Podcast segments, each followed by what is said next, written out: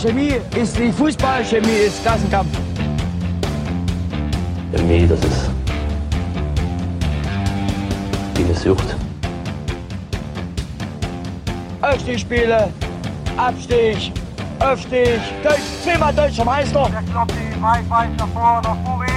Gewinnt das Kopfballduell zu Druschki. Der kann ihn überhaupt schießen. Und Tor!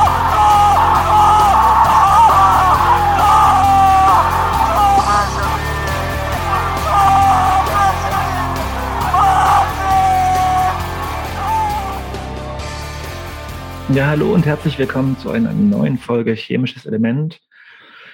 Ähm, ja, wir haben heute eine Menge vor. Deswegen werde ich jetzt auch ein bisschen mehr vorweggreifen. Und zwar nehmen wir auch später auf als sonst. Ähm, man könnte jetzt vermuten, das liegt daran, dass wir schlau sind, aber eigentlich ist das ein technisches Problem, weil ich die letzten Tage arbeiten musste und wir es nicht hinbekommen haben, darum herum einen Podcast aufzunehmen. Ähm, das hat sich aber auch ganz gut ergeben, weil wir mittlerweile auf jeden Fall auch schlauer sind, als wir es am Montag gewesen wären. Denn inzwischen liegen zu dem BFC-Spiel, über das wir Kelsey Pries äh, heute sehr viel sprechen werden, ähm, ja mehr Fakten vor als noch am Montag. Wir sind heute eine ja, größere Runde mit fünf Leuten insgesamt. Mein Name ist Jonas. Ähm, an meiner Seite steht, wie ich würde sagen, wie immer, aber stimmt ja nicht ganz, aber wie fast immer Bastian. Hey Bastian. Hallo zusammen. Nils ist wieder dabei. Guten Abend. Und Christoph ist da, der war auch schon mal bei der Folge über den FC Sachsen länger zu Gast. Hat bei seinen Schritten aufgeholt, hey. Und wir haben heute einen, äh, eine Stimme hier ähm, im Podcast dabei, und zwar ist es Marc.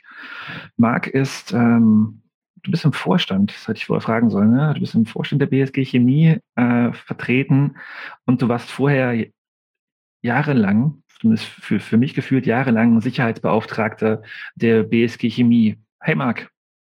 Hallo in die Runde und hallo an alle Hörerinnen. Ja, ähm, wir haben, glaube ich, das haben wir immer so gemacht. Zumindest meine ich, dass wir es immer gemacht haben, dass wir also auch bei, bei Fans anderer Vereine gefragt haben, ah, wie bist du eigentlich zu dem Verein gekommen? Marc, warum BSG Chemie? Ja, warum nicht? Also es gibt, glaube ich, für jemanden, der ja sehr politisch sozialisiert worden ist in Leipzig, ähm, da nur eine Entscheidung und eine Option. Ähm, meine Nähe kam auch über soziale Zusammenhänge, über Freunde, mit denen ich Schulzeiten, schon zu Schulzeiten irgendwie Zeit verbracht habe, die ich daher sehr lange kenne. Ähm, jemand wie Alex, unser Capo, ist einfach seitdem ich 15 bin, ähm, einer meiner Freunde. Und das sind dann natürlich so Verbindungen und äh, Kontakte, die einen dann irgendwie ein Stück weit auch zum Fußball bringen. Also Fußball ist ja auch ganz oft so ein verbindendes soziales Element. Und da kam irgendwann mehr oder weniger dann ähm, auch diese, diese Nähe immer mehr zustande. Also ich war vorher jetzt eher nicht so unbedingt interessiert äh, per se am Fußball, schon als Fan, als Kind schon immer. Aber jetzt nicht so, dass ich gesagt habe, oh, mich reizt der Fußball und das ganze Drumherum so sehr, dass ich damit mein Wochenende verbringen muss. Also es hat sich dann wirklich Stück für Stück über soziale Kontakte ergeben. Dann hat man auch ein Stück weit ähm, damals auch für, für eine Security-Firma in dem Kontext gearbeitet. Ne? So war dann auch dann nicht nur der soziale Kontakt zum Verein, sondern eben auch eine Bindung über die Arbeit, die man dort gemacht hat. Ne? Das war so der erste Arbeitswertegang im Verein. Und so hat sich das dann Stück für Stück immer mehr verfestigt und ist immer mehr auch zu einer Herzensangelegenheit geworden. Ne? Also diese Verbindung zwischen der politischen Sozialisation und der eigenen Ansichten und dann eben auch die im Fußball ein Stück weit wiederzufinden, ähm, ja, war dann einfach naheliegend und hat sich eben über die Jahre gefunden. Genau mal zu so einer zeitlichen Einordnung, die wir immer gemacht haben bei anderen. Äh, weißt du noch, was dein erstes Spiel war? Beim wahrscheinlich FC Sachsen dann, ne? Beim FC Sachsen war das noch. Das waren auch im Zentralstadion noch Spiele. Ähm, welches es genau war, kann ich tatsächlich nicht mehr zusammenfassen. Ne? Aber dann so die, der Abgesang vom FC Sachsen und der Übergang. Dann war es aber tatsächlich auch eine Zeit, wo ich nochmal ähm, vier Jahre auch im Ausland war, wo dann auch wieder eine gewisse Distanz entstanden ist. Und erst dann auch ähm, in dem Zurückkommen wieder in Leipzig äh, Fuß fassen und ähm, war es dann wirklich immer eine sehr intensive Bindung. Ja, genau. Okay, ich freue mich sehr, dass du hier bist. Ich finde es voll cool. Ähm, ich, Danke. ich würde mal kurz den, den Fahrplan, den wir so haben, ähm, Fahrplan sagt man, glaube ich, nicht. Ne? Das ist doof. Das ver verbindet einen mit, mit irgendwelchen Zugriffen. Äh, den, den Ablaufplan, den wir haben, äh, vorstellen. Wir werden auf jeden Fall einsteigen mit dem BFC-Spiel. Ähm, ich werde als der Einzige in der Runde, der nicht vor Ort war, äh, kurz über das, den sportlichen Ablauf runterreißen, weil es wird nicht um das Spiel viel gehen, sondern wir werden den Fokus ganz klar auf die Ereignisse um das Spiel legen. Ähm, ist naheliegend. Ich glaube, wer das hier hört, der weiß auch warum. Und wer nicht, wird es gleich erfahren. Ähm, ich, wir werden dann danach wahrscheinlich Marc auch verabschieden, weil der, äh, wir nehmen spät auf, er hat Kinder und er sei entschuldigt. Und äh, ich würde danach noch gerne ähm, über den Liga-Alltag und die Corona-Ausfälle quatschen. Es gibt einen Wettskandal in der Liga und wir gucken auf die nächsten Gegner. Das sind alles Sachen, die machen wir hinten raus. Wenn euch das alles nicht interessiert, macht einfach aus. Die Kapitelmarken seht ihr in den Show Notes.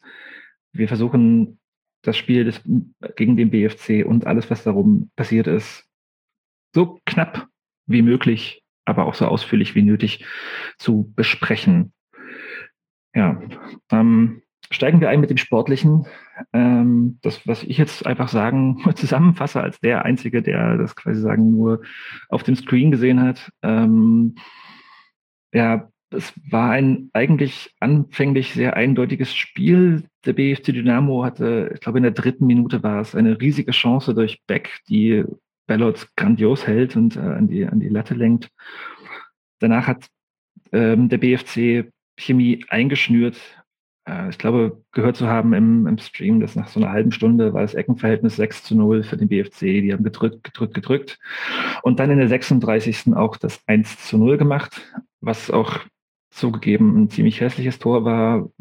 Stefan Caro macht da so einen Querschläger und Benny Bellot rennt aus dem Tor, wird überlupft. Da sah er auch zugegeben nicht so gut aus.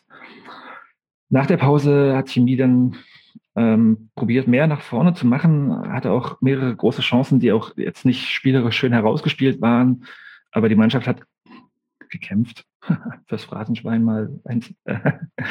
äh, und es wäre durchaus drin gewesen, es gab mehrere Chancen, auf eins zu eins zu stellen. Und dann ähm, kam die Nachspielzeit und der BFC schießt das 2 zu 0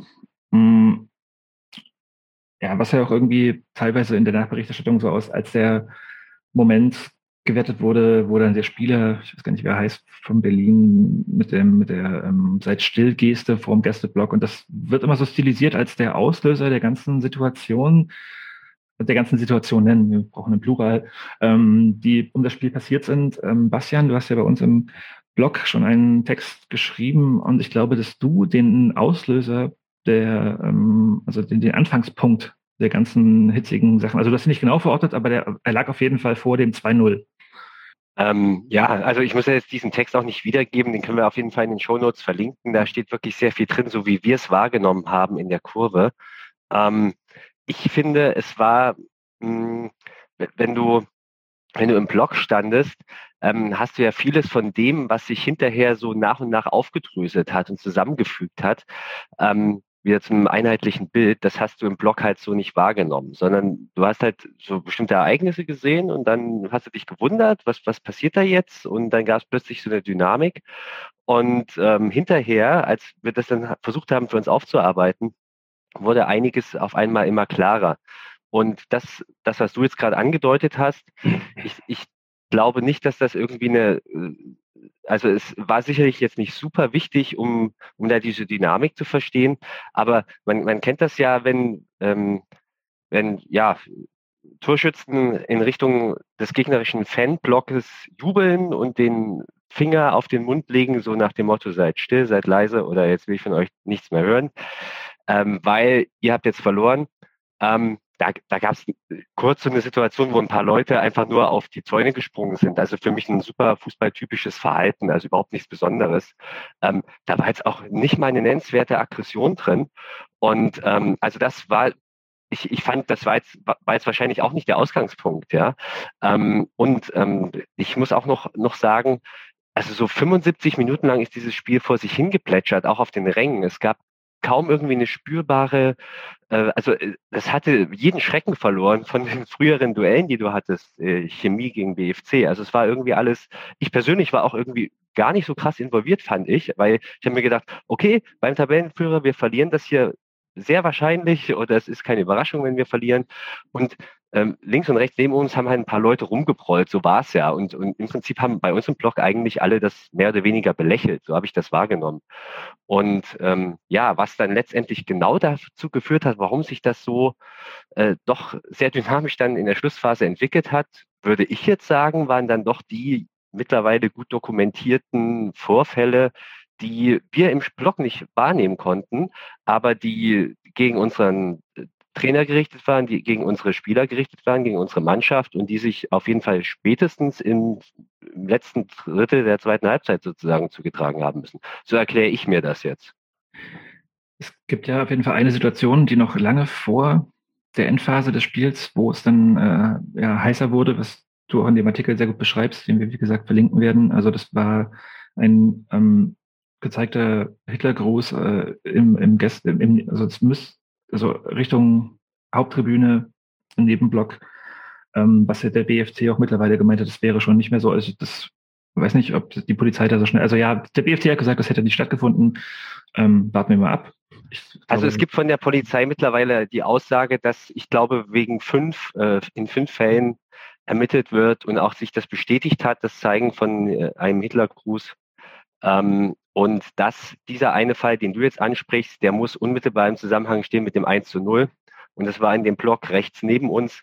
Also wenn wir, ähm, also auf der Haupttribüne, also Richtung Haupttribüne, nicht direkt in der Haupttribüne, sondern im An, da war ein kurzer äh, Pufferblock dazwischen und gleich dahinter hatten sich halt ein paar sehr einschlägige äh, Typen da äh, positioniert und sie hatten eigentlich 90 Minuten nichts anderes zu tun, als zu provozieren. Und ich denke, aus diesen Reihen kam auch dieser eine Hitlergruß, der der Karriere gemacht hat in der Öffentlichkeit. Vielleicht kann ich das noch mal ganz kurz ergänzen. Tatsächlich mhm. kam heute noch mal auf Anfrage von NTV da ähm, bei der Berliner Polizei quasi die, die ja, Nachfrage, was da genau passiert ist, weil tatsächlich der BFC ja in seinem Statement damit, ähm, also es ist auf jeden Fall suggeriert, dass er sich um sowas kümmern würde in, von Seiten des Vereins gegen solche Leute. Ähm, und dass es ähm, aber, wie gesagt, gar nichts stattgefunden hätte. Ne? Also wurde alles so runtergespielt. Und, und tatsächlich ist es jetzt so, dass fünfmal einem dem BFC-Lager zugeordneter Fan den ähm, sogenannten Hitlergruß gezeigt hat. Und das wird quasi jetzt mit Paragraph 86a des Strafgesetzbuch ähm, verfolgt. Und ähm, die Polizei widerspricht ganz klar damit dem Statement auch von dem ähm, BFC. Also das muss man auch mal ganz klar sagen, weil das auch wieder ein Teil des Puzzles ist, um darzulegen, dass die ähm, Darstellung vom BFC einfach so auch nicht stimmen in vielen Punkten. Ja, genau. Das wollte ich nur noch mal kurz mit einwerfen dazu. Das cool, dass du das machst, Marc. Das, äh, also ich habe den NTV-Text ehrlich gesagt nur überflogen, weil es war sehr, sehr viel. Und ähm, apropos sehr, sehr viel, wir werden auf jeden Fall in den Show Notes versuchen, alle Pressestimmen, die mittlerweile auch nicht wenige sind, ähm, zu verlinken, ähm, damit ich, also ganz doof gesagt, jeder ein eigenes Bild machen kann, weil ich meine, ne, wir sind ein Fan-Podcast und unsere Meinung ist geprägt. Ähm, aber wir haben Argumente wir haben genug Quellen. Danke, liebe BFC-Fankurve, die Videos auf TikTok hochlädt. So, vielleicht kurz diese Seitenhieb sei mir erlaubt. Ähm, die nächste kritische Situation, die ich von außen so wahrgenommen, also nicht kritische, verwerfliche Situation, die ich von außen wahrgenommen habe, waren dann die ähm, äh, Affenlaute gegen ähm, Benny Lewis in der 85. Minute. Ich gab es, habt ihr vorher bei euch aus eurer Warte noch was, also die habe ich am, am, am Screen gehört. Die waren, diesen kann man bei Ostsport TV nachhören. Das ist nichts, was irgendwie und ehrlich, es, es ist auch nicht eine Person gewesen. Das hört man auch, dass es nicht nur eine Person war. Habt ihr vorher noch was wahrgenommen, was seitens äh, des BFT-Blogs Richtung Spieler, Richtung Fanblog kam? Also es gab ja ähm, relativ schnell am Laufe des Tages oder des Abends auf der Rückfahrt und am nächsten Tag wurde ja von Vereinsseite ähm, mit den Spielern gesprochen ähm, und auch gleich ähm, die Leute bestärkt, quasi äh, Gedächtnisprotokolle zu machen. um eben auch zu genau zu wissen, wie äußert man sich in solchen Sportgerichtsverfahren, die ja dann auch, also das, was jetzt auch tot und eröffnet worden ist. Ähm, und ich persönlich kann sagen, dass ich aus dem Blog während der ersten Halbzeit schon gesehen habe, dass da auch schon äh, diese sogenannten Konfettikanonen, die da ja bei der Choreo von den BFC Ultras quasi äh, genutzt worden sind, es war ja viel goldenes Konfetti am Anfang, hm, die sind geflogen aufs Spielfeld und eben auch Becher. Ähm, das haben wir auch in dem Statement so kommuniziert. Ähm, die wurden zur Seite geräumt vom Trainer, um eben zu dem damaligen Zeitpunkt im Spielverlauf kein großes Thema daraus zu machen. Ja, das ist jetzt sowas, wo vielleicht die ein oder andere sagen, warum wird das nicht thematisiert? Ich finde es erstmal vollkommen richtig, besonnen mit Sachen umzugehen. Ähm, es ist immer unschön, dass Sachen aufs Spielfeld fliegen, aber man muss auch nicht immer, wenn es ums Sportliche geht, aus jedem, ja, kleine, aus jeder Kleinig, vermeintlich erstmal Kleinigkeit äh, was Größeres machen. Und das ist, glaube ich, auch nochmal, das will ich auch nochmal ganz klar sagen, nicht das Ziel, auch in, nicht mit dem Statement jetzt vom offiziell vom Verein, da irgendwas an der sportlichen, an dem sportlichen Resultat zu drehen oder zu tun. Ne? Also ich glaube, das haben wir auch ganz klar nochmal gesagt, sondern es geht darum, Sachen zu benennen, die ein absolutes Fehlverhalten darstellen. Und da reden wir eben nicht über irgendwelche Banalien, sondern um ähm, ganz klar rassistische und eben auch äh, ja, NS-verherrlichende Sachen. Ja? Das ist äh, einfach unglaublich. Und ich finde, da muss man, darf man nicht da in diese Täter-Opfer-Verwechslung fallen, wie es eben der BFC jetzt sehr stark macht. Und ähm, das müssen wir benennen und da müssen wir uns klar hinter den Trainer stellen, hinter die Mannschaft.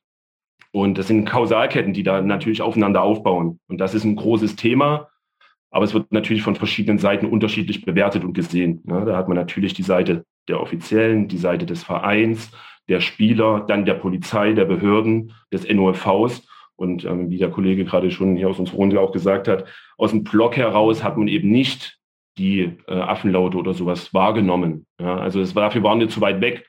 Da muss ich einfach auch mal in dem Sinne den ähm, Lutz Mende in, auch ein Stück weit in Schutz nehmen. Das kann man wahrscheinlich in dem Stadion von der Distanz nicht gehört haben. Ja, aber nichtsdestotrotz, dafür gibt es offizielle Bilder, Videos, die müssen herangezogen werden für solche Sportgerichtsverfahren.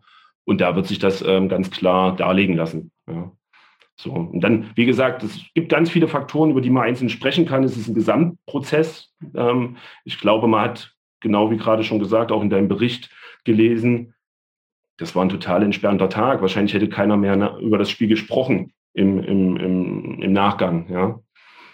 Und ähm, aber man hatte halt viele Gäste beim BFC, wenn man sich sonst die Zuschauerzahlen anschaut, die sonst wahrscheinlich auch nicht ins Stadion kommen, ne? die das auch so ein bisschen als Highlight sehen, gegen die, B, gegen die BSG zu spielen, den, den alten Gegner. Und da werden halt so wahrscheinlich auch alte Emotionen wieder hochgekocht, ne? aus irgendwie so den ganzen wilden Jahren und so weiter und so fort. Und das ist dann natürlich schon ein gewisses Potenzial, was da auch im Stadion ist. Und ähm, woher tatsächlich aber diese Aggression kommt, wenn man sportlich Tabellenführer ist, 2-0 führt, schönes Wetter war, ja, ähm, dann tatsächlich äh, Becher mit Sand und Steinen zu füllen und die dann gegen Menschen zu werfen, das erschließt sich mir auch nicht ganz. Kann das ja nochmal unterstreichen. Ähm, also ich habe, wie gesagt, den Stream geguckt und der, die Kommentatoren, also die hatten ja den Steinborn heißt er, glaube ich, auch ein BFC-Spieler, der gerade verletzt ist, da in der Co-Kommentatorenposition sitzen und ähm, die beschrieben halt auch, dass ähm, auf der Tribüne, wo sie halt saßen, da saß halt irgendwie auch das alte Klientel, also so Alt-BFCler zusammen mit der alten Connection nach Magdeburg. Also ja, das sind die gleichen, die irgendwann mal wahrscheinlich äh, Pyrotechnik auf Frankfurt geworfen haben. Die waren da halt so gegen. Das, ja, das kann, kann man vielleicht auch mal benennen. Nils, ähm, du hast ja, also ich weiß, dass, dass du auf jeden Fall auch äh, gesagt hast, dass das für dich ein richtiges Scheißspiel war. Und auch im Nachgang hast du ja viel Gegenwind bekommen, weil du relativ ähm, öffentlich gemacht hast, was da halt abgelaufen ist, dass du in einem sehr, sehr coolen Thread auf Twitter zusammengefasst hast. Ähm, kannst du vielleicht mal kurz für dich darstellen, wie das war, da im Blog zu stehen, in dieser, ich will es nicht heiße Phase nennen, wie nenne ich sonst, äh, in den letzten Minuten des Spiels und im Nachgang? Wie Basti schon gesagt hat, eigentlich haben wir bis zum Schluss auf eigentlich gar nichts von den Rufen etc. mitbekommen. Es hat sich zwar immer mehr aufgeheizt und äh, beim Pufferblock rechts von uns standen immer mehr dubiose Personen, aber ganz gefährlich sah es einfach nicht aus. Es war einfach relativ normal. Ähm, und angefangen hat es praktisch für mich, damit dass Miro Jagatic äh, als erster auf die Gästekurve zulief und ähm, die Worte jetzt, also ich habe es da nicht ganz verstanden, was er gesagt hat, und zwar, dass er nicht sauber auf die Mannschaft ist, sondern auf die da, dann auf den Heimbereich gezeigt. Und danach war praktisch alles vorbei, die Mannschaft war verabschiedet. Wir haben noch einen Kreis gebildet und wir haben uns praktisch schon äh, gedanklich auf so Kreise vorbereitet, weil normalerweise hätte ja nichts mehr passiert. Und dann sahen wir plötzlich, wie Fahnenstangen, Steine, Becher, sämtliches Material äh, Richtung Gästebank und Spielerkreis flogen. Und das war ein bisschen so der Ausgangspunkt, ähm, oder zumindest da, wo wir das erstmal, wo ich das erstmal von unserem Bereich gesehen habe, was gerade da anfängt. Und ähm, danach sind dann noch die anderen Sachen passiert, auf die wir sicher nicht gleich eingehen. Und nach dem Spiel habe ich mich dann dazu entschlossen, auf dem Heimweg äh, alles möglichst schnell und detailliert in einen Thread zu packen. Der hat mittlerweile ca. 40.000 Views oder so auf Twitter auf meinem privaten Account. Der Account hat mittlerweile auch äh, ein Drittel mehr Follower, als er vorher hatte. Ähm, beispielsweise hat der MDR auch teilweise Sachen von mir übernommen, was auch ein bisschen interessant war. Ähm, da, wie du schon sagst, kam relativ viel Gegenwind von der BFC-Szene, was natürlich zu erwarten war, weil wir sehen es auch bei unserem Blog gerade, was da für Kommentare unter Bastis Artikel stehen. Ähm, teilweise waren auch die DMs ein bisschen voll. Ähm, auch von einem ehemaligen Gast äh, hatte ich da eine DM in meiner, in meinen Nachrichten. Ja, und so ähm, habe ich dann praktisch die Ereignisse weiter begleitet auf Twitter. Und mittlerweile kann man noch mehr Videos und Screenshots und so weiter ans Tageslicht. Und ich habe das bisschen mit meinem Account, den äh, BSG-Account ja begleitet. Und ähm, finde, dass wir da auch als, als Twitter-Bubble das Beste draus gemacht haben, das Thema so in die Öffentlichkeit zu bringen. Die Öffentlichkeit sieht man ja auf jeden Fall. Also das haben wir geschafft, also nicht wir, sondern also wir als Verein auf jeden Fall äh, geschafft. Ja. Ähm, ja, ich bin mir gerade nicht, also es gab noch kurz vor Abpfiff auch noch aus dem BFC-Blog gut hörbare Zyklon B für Scheiß Union-Rufe. Ich bin mir nicht sicher, ob wir jetzt alles der Reihe nach auseinanderklamüsern müssen, wollen, tun. Gucke kurz, kurz mal in die Runde. Es gibt aber halt irgendwie ein scheiß Gefühl. Also wie gesagt, ich habe das halt irgendwie verfolgt. Ich äh, saß auch auf Arbeit und habe den Stream nebenbei laufen gehabt. Liebe Grüße an meinen Arbeitgeber. Äh, und war danach halt irgendwie baff, als ich die Nachrichten bei Twitter bekommen habe, dass halt irgendwie was da gerade abgeht. Und ähm, was wir auf jeden Fall nochmal thematisieren müssen, ist der Einsatz der Polizei. Und ähm, da würde ich vielleicht mal kurz an den in dieser Runde abgeben, der, wenn der MDR das richtig berichtet hat, ähm, mit dicken Augen und geschwollenem Gesicht und Pfefferspray äh, äh, nach Hause gefahren ist, Marc. Ähm, was ist denn da passiert? Oder stimmt das nicht? Also stimmt es nicht. Okay. ähm, wüsste ich jetzt zumindest nicht. Nee, also Im NDR-Artikel stand auf jeden Fall, dass du auch Pfeffer abbekommen hast. Ja, aber jetzt, wie gesagt, in keinster Weise so wie ähm, manch andere. Ja, mhm. also das muss man ganz klar sagen. Ähm, ist, ich meine, wir haben ja auch die ganze Zeit das Spiel von verschiedenen Positionen im Blog begleitet, ja, mit dem Herrn Kirschner vom Fanprojekt, dem Sebi. Ähm, der Herr Leitzke, der Ronny, der war ja auch vor Ort mit seiner kaputten Achillessehne, saß mit auf der BFC-Tribüne quasi dort mit den Vereinsoffiziellen. Ähm, Liebe und ich mehr im Blog aktiv. Ähm, und als dann quasi die wirklich auch aus dem Nichts, also es war nicht so abzusehen. Ne? Klar war die Stimmung dann ein bisschen, als Miro so in den Blog kam, ein bisschen aufgeheizt. Ähm, und er war ja dann tatsächlich auch auf dem Weg in die, in die, in die Kabine. Ja? Also er hat dann ja quasi nochmal aus der Kabine raus seine Mannschaft geholt, als es dort losging. Das muss man ja auch nochmal sagen. Ähm, weil ihm ja dann später vorgeworfen worden wäre, er hätte ähm, ja nicht vorbildlich als Trainer agiert. Ja? Also ich finde, das muss man mal auch nochmal ganz kurz, bevor es um mich oder um andere geht, sagen, dass es aus meiner Sicht sehr vorbildlich ist, wenn man so sehr persönlich getroffen wird in einer Pressekonferenz, in der man immer noch sehr aufgeheizt ist sich für Sachen zu entschuldigen. Weiß nicht, ob ich das in so einer Situation oder vielleicht manche andere gehabt hätten, diese Traute, zumal man sich manchmal vielleicht auch als objektiver Betrachter fragt, wofür entschuldigt er sich in dem Fall. Ne? Aber das ist genau diese zwei Seiten. Einerseits die Erwartung an jemanden als Trainer, eine Vorbildfunktion zu haben. Ja, das ist das eine. Aber natürlich das Menschliche, sich eben auch genau gegen so etwas aufzulehnen, anzusprechen und sowas eben nicht spurlos an einem vorbeigehen zu lassen. Und ich finde, da kann man keinem einen Vorwurf draus machen. Und das wollte ich nur noch mal ganz kurz auch als, als Größe und eben auch als Vorbildfunktion sagen, sich dann in so einer heißen Situation noch zu entschuldigen. Jetzt kurz zurück zum Blog. Ähm, als dann, wie gesagt, die Tumulte losging und man wirklich auch nicht richtig erfassen konnte, was los ist. Also man hat es auf der Gegenseite gesehen, hinter der Spielerbank. Aber dass dann, habe ich relativ spät auch gesehen, quasi Leute den Zaun auf BFC-Seite überstiegen haben, das muss man auch ganz klar sagen. Ja, es wird ja immer so getan, als ob zuerst Chemie den Zaun überschritten hätte, weil sie irgendwie Langeweile hatten. Aber nein, es war ja eine Reaktion auf der, das, dass der Ordnungsdienst und die Polizei über eine, über eine Minute, würde ich sagen, nicht reagiert haben auf die Angriffe auf unsere Mannschaft. Dass da jeder Fußballfan, der mit unserem Verein, für unseren Verein brennt und mit unserem Verein ist, dass denen da irgendwie so das Messer in der Tasche aufgeht und irgendwie die Emotionen hochkochen, ja, das ist, glaube ich, nachvollziehbar. Und das meine ich mit Kausalketten.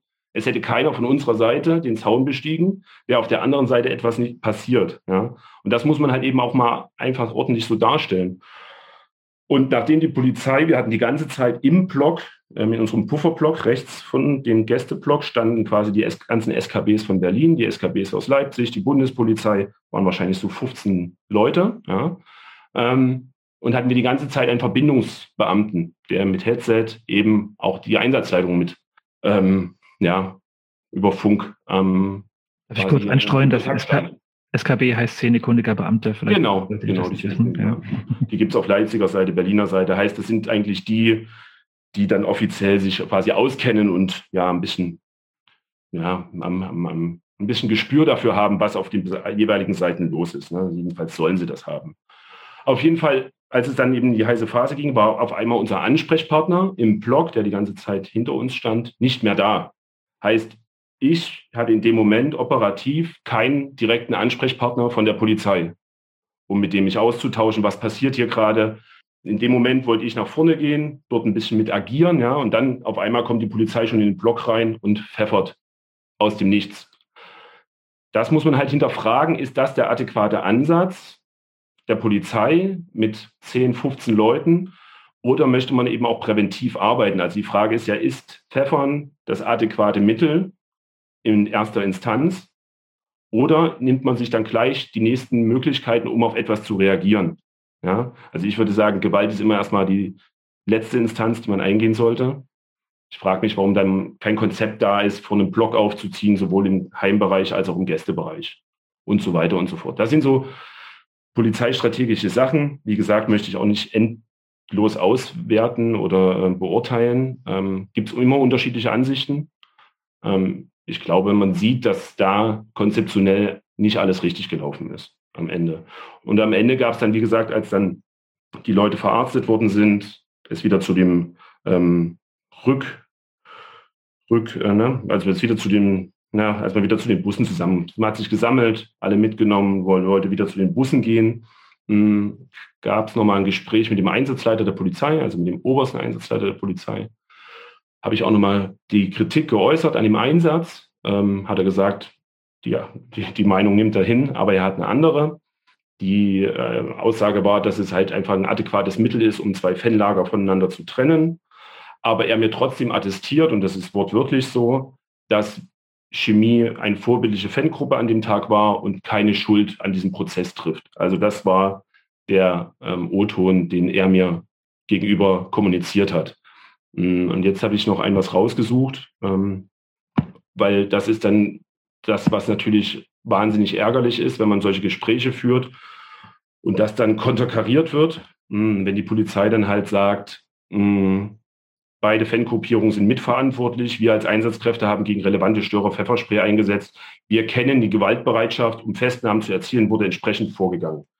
Also da frage ich mich dann schon, warum man medial was anderes kommuniziert als ähm, in eigentlich auf so einer Arbeitsebene vertrauensvollen Gesprächen. Und ähm, wir kennen die Gewaltbereitschaft. Ich weiß nicht, ob Sie da von den Berliner Fans reden oder von uns, aber das ist schon ähm, sehr verwunderlich auf jeden Fall, die unterschiedlichen Aussagen zum gleichen Thema. Ich meine, gut, wir haben letzte Woche etwas länger äh, über Polizeistatements und äh, deren ähm, ja, Gehalt gesprochen. Ähm, ich darf ich nur so eine sagen, klar, da hast du vollkommen recht. Man muss es halt, glaube ich, manchmal ein bisschen differenzieren. Es gibt natürlich die normale Fansicht, ja, in der man natürlich eine ganz andere Betroffenheit in vielen Sachen hat, als, ähm, sage ich mal, so eine offizielle Arbeitsebene, die man dann doch als Sicherheitsbeauftragter, als stellvertretender Sicherheitsbeauftragter oder eben als Fanprojekt wie der, wie der Sebi hat. Ja. Also da gibt es einfach einen eigentlich einen, einen erwarteten, offenen, vertrauensvollen Umgang, dass der nicht immer funktioniert. Dessen sind wir uns auch bewusst, müssen wir nicht so naiv sein.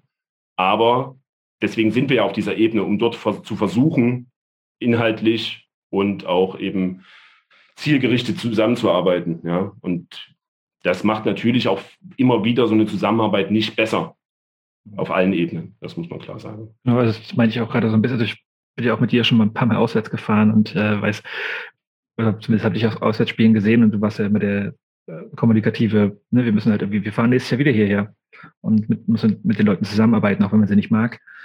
Ähm, aber dass solche Pressestatements von der Polizei halt einfach auch ein, anderes Kolorit haben als die Arbeit vor Ort, das ist halt irgendwie was, was unbestreitbar ist, finde ich. Ähm, ich habe eine Sache, die ich bis heute nicht so ganz verstehe, obwohl ich ganz viele Videos gesehen habe und ähm, ähm, für den Ablauf. Also wenn wir uns den Block hinter dem Tor vorstellen, standen die Chemiker so leicht links versetzt, aber quasi sagen, na, hinter dem Tor war der Chemieblock. Und die Polizei ist von rechts oder von links, also quasi sagen, war das der Pfefferspray-Einsatz, den auch du gespürt hast, kam der von der Haupttribünenseite oder von der Gegengrade? Kam eigentlich aus unserem Blocks Sicht, wenn hier die, also das, ja, das lässt sich jetzt schwer zeigen, aber nicht von der, nicht von der, nicht von der Haupttribüne. Also der kam ja. aus der gegenüberliegenden Parallelkurve zum Tor, wenn man es mal so sagen möchte. Mhm. Und das war ja genau auch das Thema mit der Polizei. Wie sind die Zugänge zum Stadion? Ne? Also wenn man mal überlegt, als der, als der über eine Minute gehende Beschuss der Spieler auf der Gästebank war, kam die Polizei ja auch von dort gesehen aus der gegenüberliegenden Eckfahne links, also rechts von der Haupttribüne. Heißt, die Wege und die Zugänge in dieses Stadion, was ja auch ein sehr altes Stadion ist, keine Frage, sind auf jeden Fall scheinbar nicht die idealsten.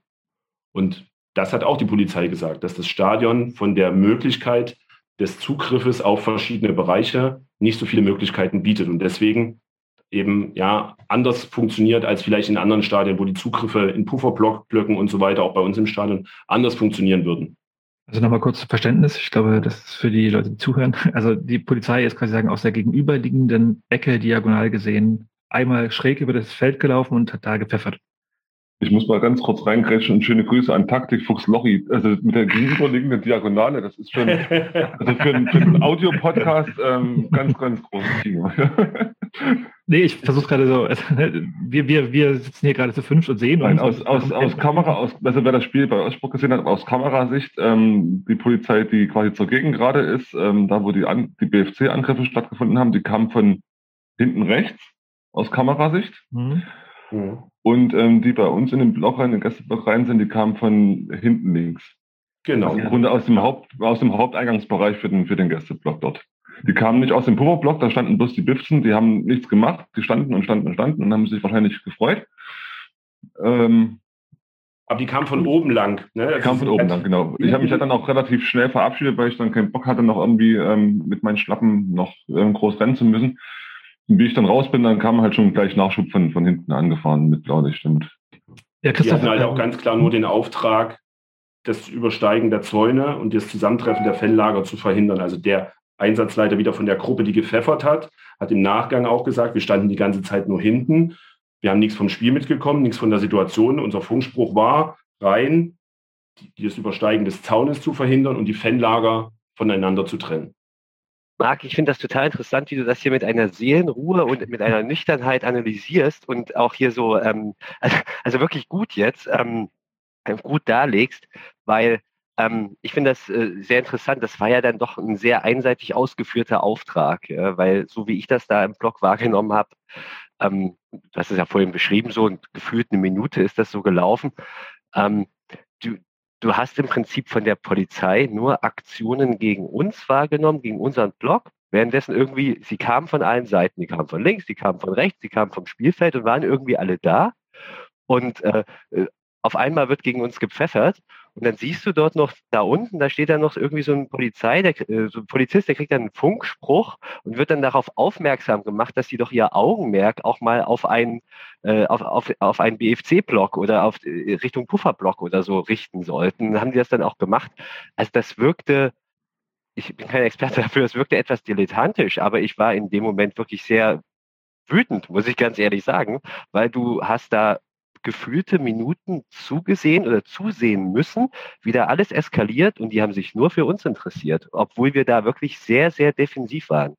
Aber da hast du ja vollkommen recht. Also das hast du ja auch super gut zusammengefasst. Also es liegt ja auch ein bisschen Zeit schon wieder dazwischen, weißt du? Also der in der Situation im Block, auf der Rückfahrt, abends noch, also mich hat das den ganzen Zeit mega wütend gemacht. Ja, also das ist klar, da kann man sich jetzt auch wieder endlos, bin ich ehrlich, auch endlos reinsteigern. Ja, aber ähm, muss halt dann trotzdem mehr schauen, wie kann man mit der Situation adäquat umgehen. Also im Endeffekt, wie gesagt, finde ich, sollte man es auch definitiv trennen. Also das eine ist der Polizeieinsatz.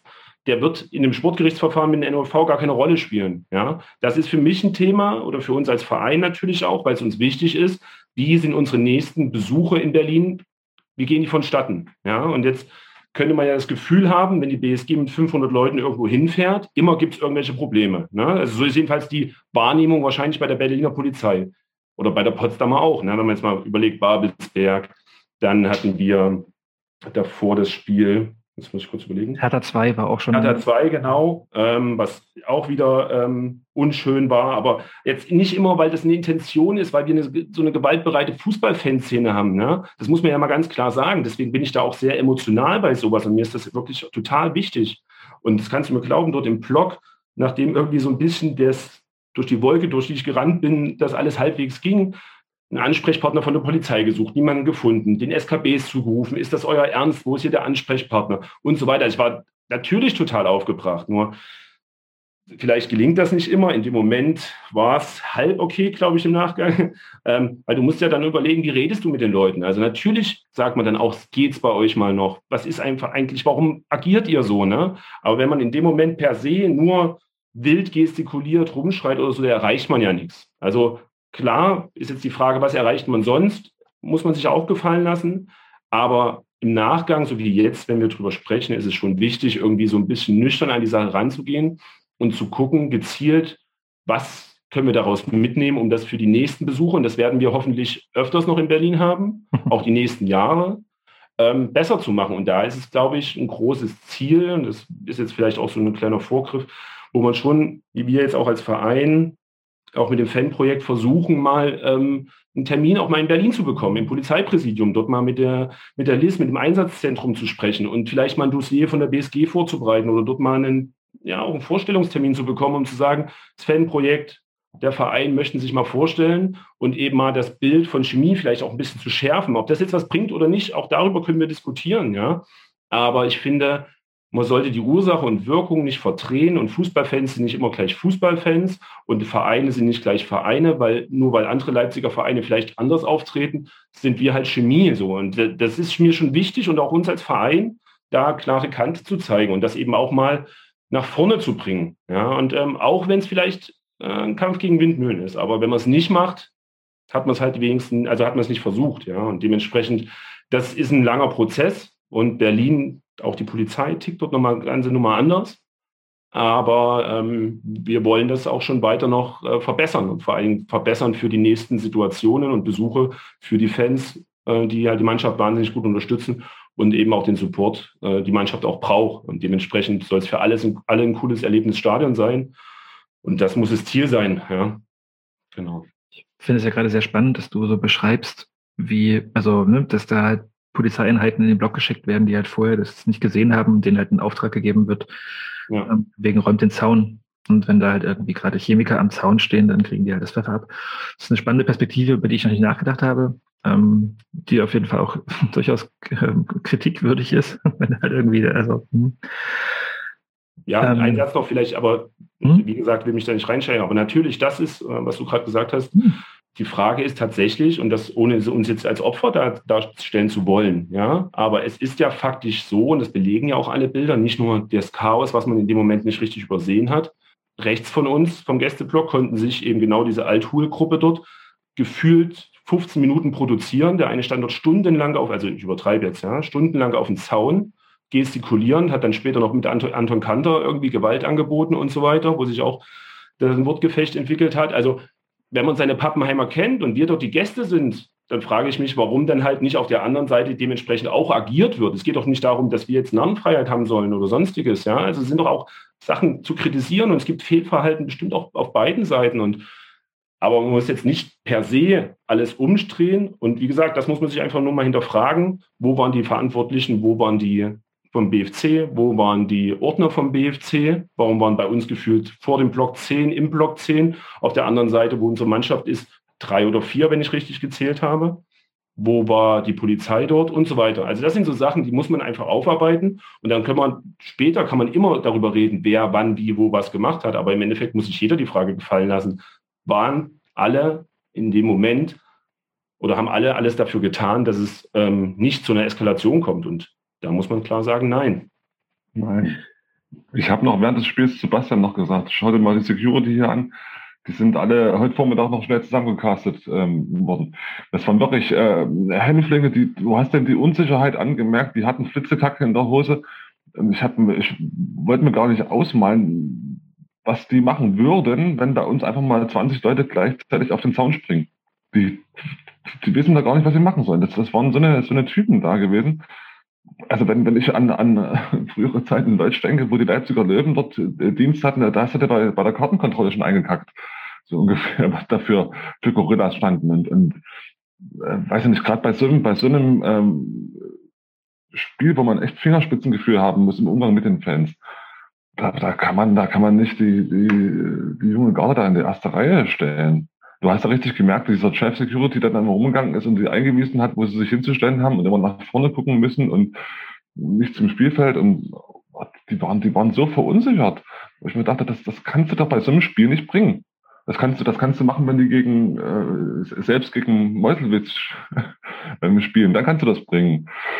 Keine Ahnung. Ja, Im Endeffekt muss man da auch sagen, ich meine, wer ist denn da verantwortlich für die Sicherheit im Stadion? Natürlich, wir haben auch ein paar Fanordner mitgebracht, ne? einfach für die bessere Kommunikation, fürs Fahren aufhängen und so weiter und so fort. BFC-Seite gab es da halt nicht viel und ähm, das konterkariert dann halt eigentlich die gute Zusammenarbeit der letzten Jahre und das möchte ich noch sagen auf Vereinsebene. Ne? Also ich meine, da muss man halt einfach nur dran denken, wie das gelaufen ist mit Mike Polley, mit der Demo, mit dem Gedenkzug und so weiter und so fort. Also da muss man sagen, da hat man sich auf Vereinsebene und auf der Kommunikationsebene auch angenähert und hat ein gutes Miteinander auf, wie gesagt, so einer übergeordneten Vereinsebene. Aber wenn man auch jetzt im Vorfeld gute Besprechungen hat und so weiter und so fort und dann halt so ein Tag ganz anders verläuft und dann im Endeffekt auch so ein Statement rauskommt vom BFC. Also das ist dann halt schon auch ein, ein Schlag ins Gesicht in so eine ordentliche Vorbereitung in die Kommunikation miteinander zwischen den Vereinen. Und das ist dann halt auf jeden Fall nicht mehr als verwunderlich, sondern an einem gewissen Punkt einfach nicht mehr akzeptabel. Und das enttäuscht mich auch, muss ich sagen, auf so einer Arbeitsebene sehr.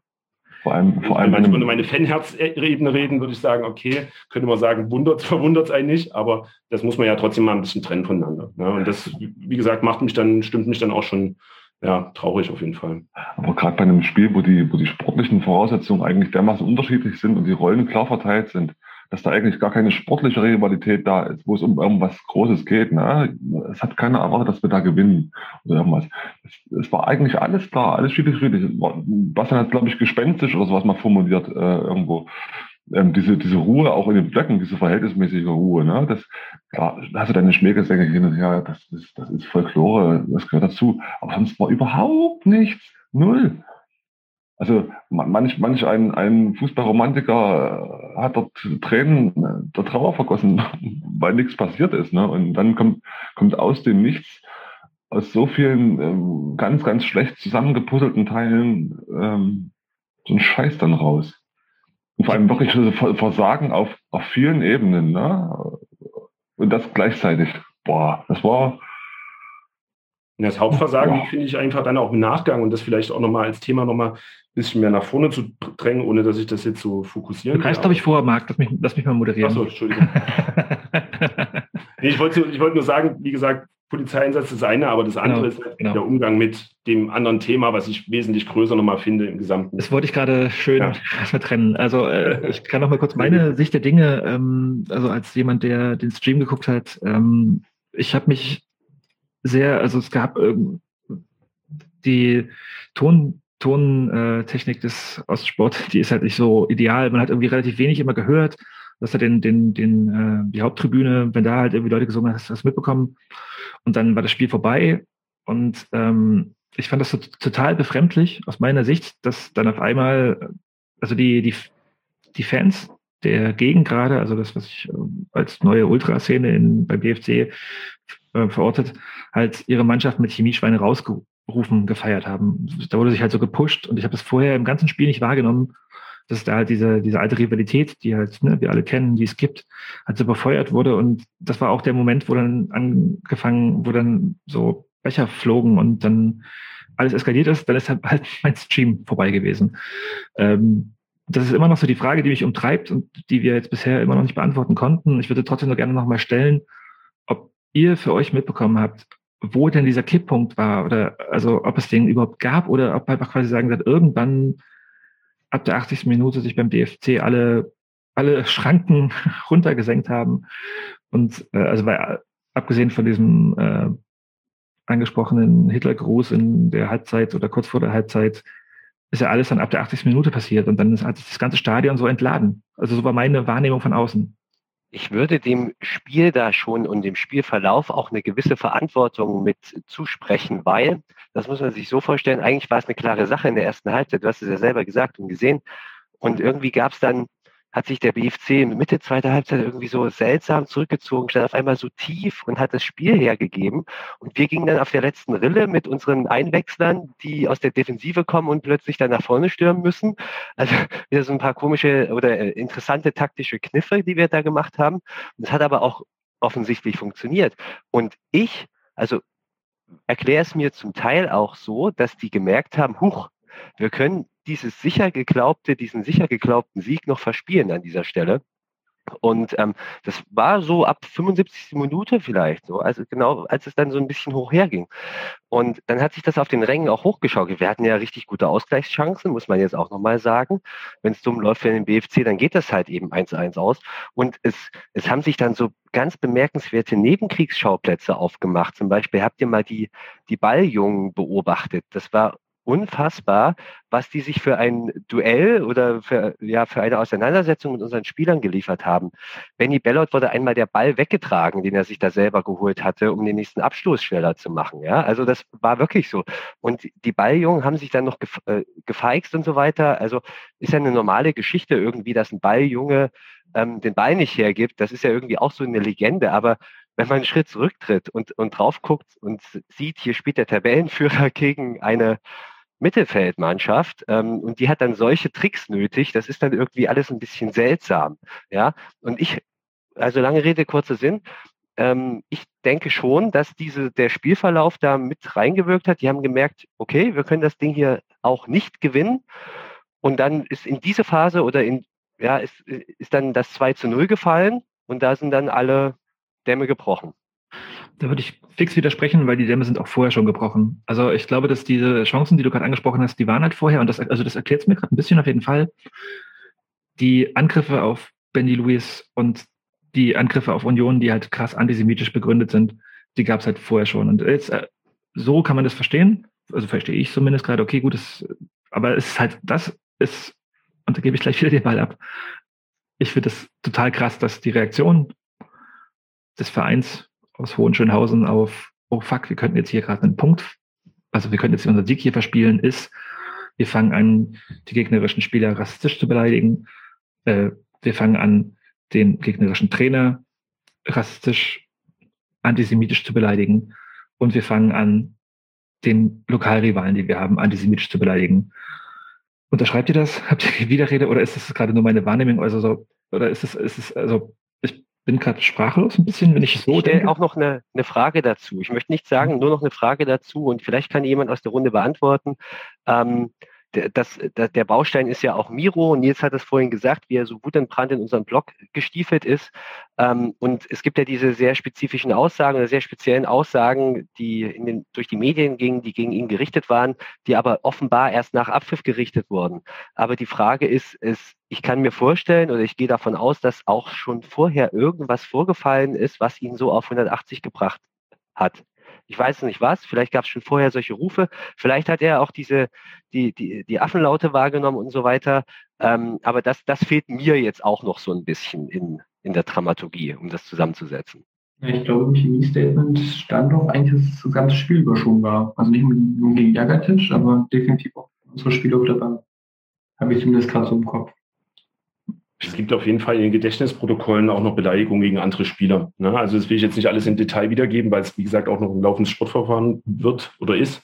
Ähm, nichtsdestotrotz vielleicht mal fernab von einer Sicht als Sicherheitsbeauftragter Vorstand, vielleicht ergießt sich ja auch manchmal in solchen Situationen einfach ein breit gefächerte, einhellige Meinung in verschiedenen Blockteilen. Ja? Also klar kann man es wieder BFC machen, sagen, es ist halt eine Person gewesen. Ja? Macht unser Lokalrivale auch ganz oft. Es sind vereinzelte Fans, die so agieren, die sowas sagen, sonst ist die Fanszene nicht so.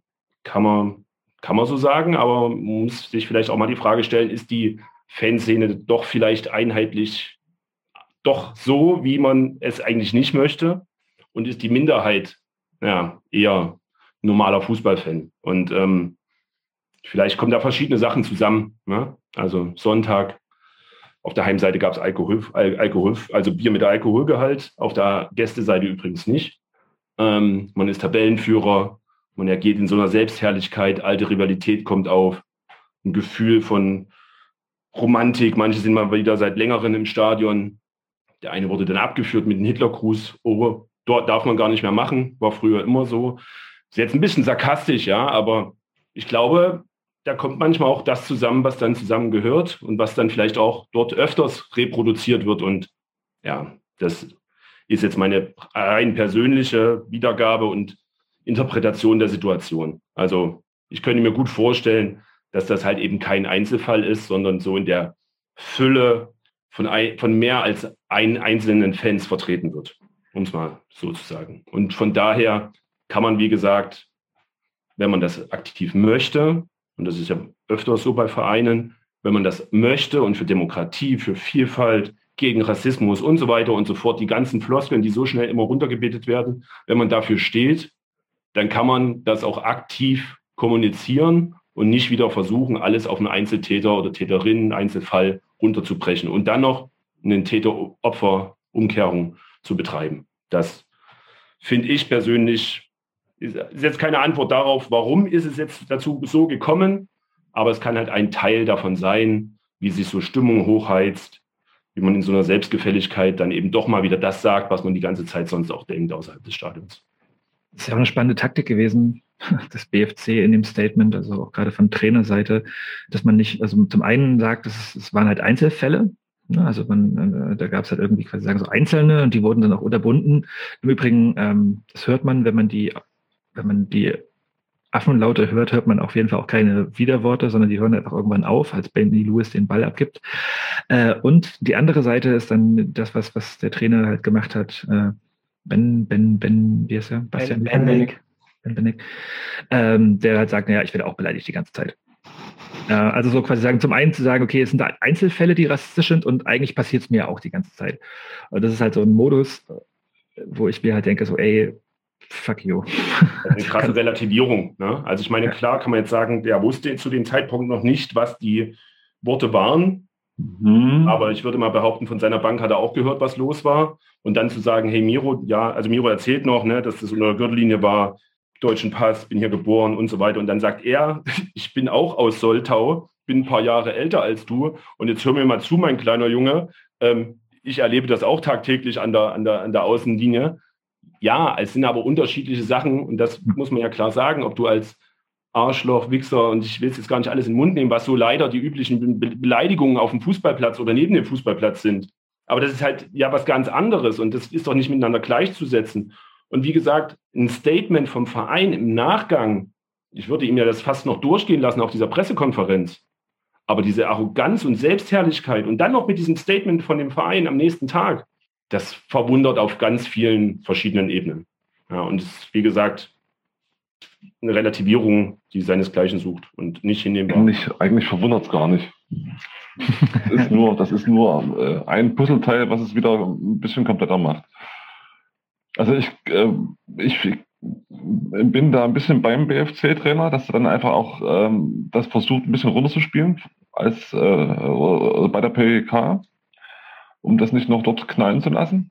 Und ähm, nochmal Chapeau von Miro, dass der sich da so im Griff hat und ähm, wirklich ähm, da die, die Finger und die Lippen stillhält und nicht noch mehr falsche Sachen sagt und dass er sich entschuldigt für Dinge, für die er sich eigentlich gar nicht entschuldigen muss. Ganz großen Respekt. Aber das ist natürlich klar, dass man dann erst so kurz nach dem Spiel, wo noch überhaupt ähm, nicht klar ist, was ist eigentlich so richtig passiert und so weiter, dass man da erstmal versucht, den, den Ball flach zu halten, das runter zu spielen. Also für, das, das kann ich schon ähm, gut verstehen und auch nachvollziehen. Im Nachgang betrachtet, das ist halt die Schwierigkeit. Das ist halt wirklich so ein, so ein Ding, ähm, wo man das wieder in einem ganz anderen Kontext betrachten kann und sagt, ey, was, was, was labert der für einen Scheiß, der Trainer da, ne? Also bei mir war es so, dass ich das Interview gesehen habe von Miro und ich, also ich kenne ihn persönlich so aus so fünf Minuten kurzes Gespräch mal irgendwie, aber ähm, der ist halt, so wie ich ihn kennengelernt habe und so wie ich ihn wahrnehme, immer wieder halt ein krass taffer Typ. Und er war in diesem Interview mit dem MDR so dermaßen angefasst, dass halt irgendwie, mir war vollkommen klar, dass er da rassistisch beleidigt wurde. So. Also das, das, äh, und da muss ich mal kurz auch noch so einen, so einen kleinen, kleine Medienkritik anbringen, weil er nämlich so hieß, ja, man weiß es genau, also jeder, der dieses Interview hört und sich ein bisschen mit dem Thema befasst hat und mal mit Leuten gequatscht hat, die rassistisch beleidigt werden, denen wird klar, dass das, was Miro da halt irgendwie umschreibt, ganz klar der Angriff auf ihn und seine Herkunft war.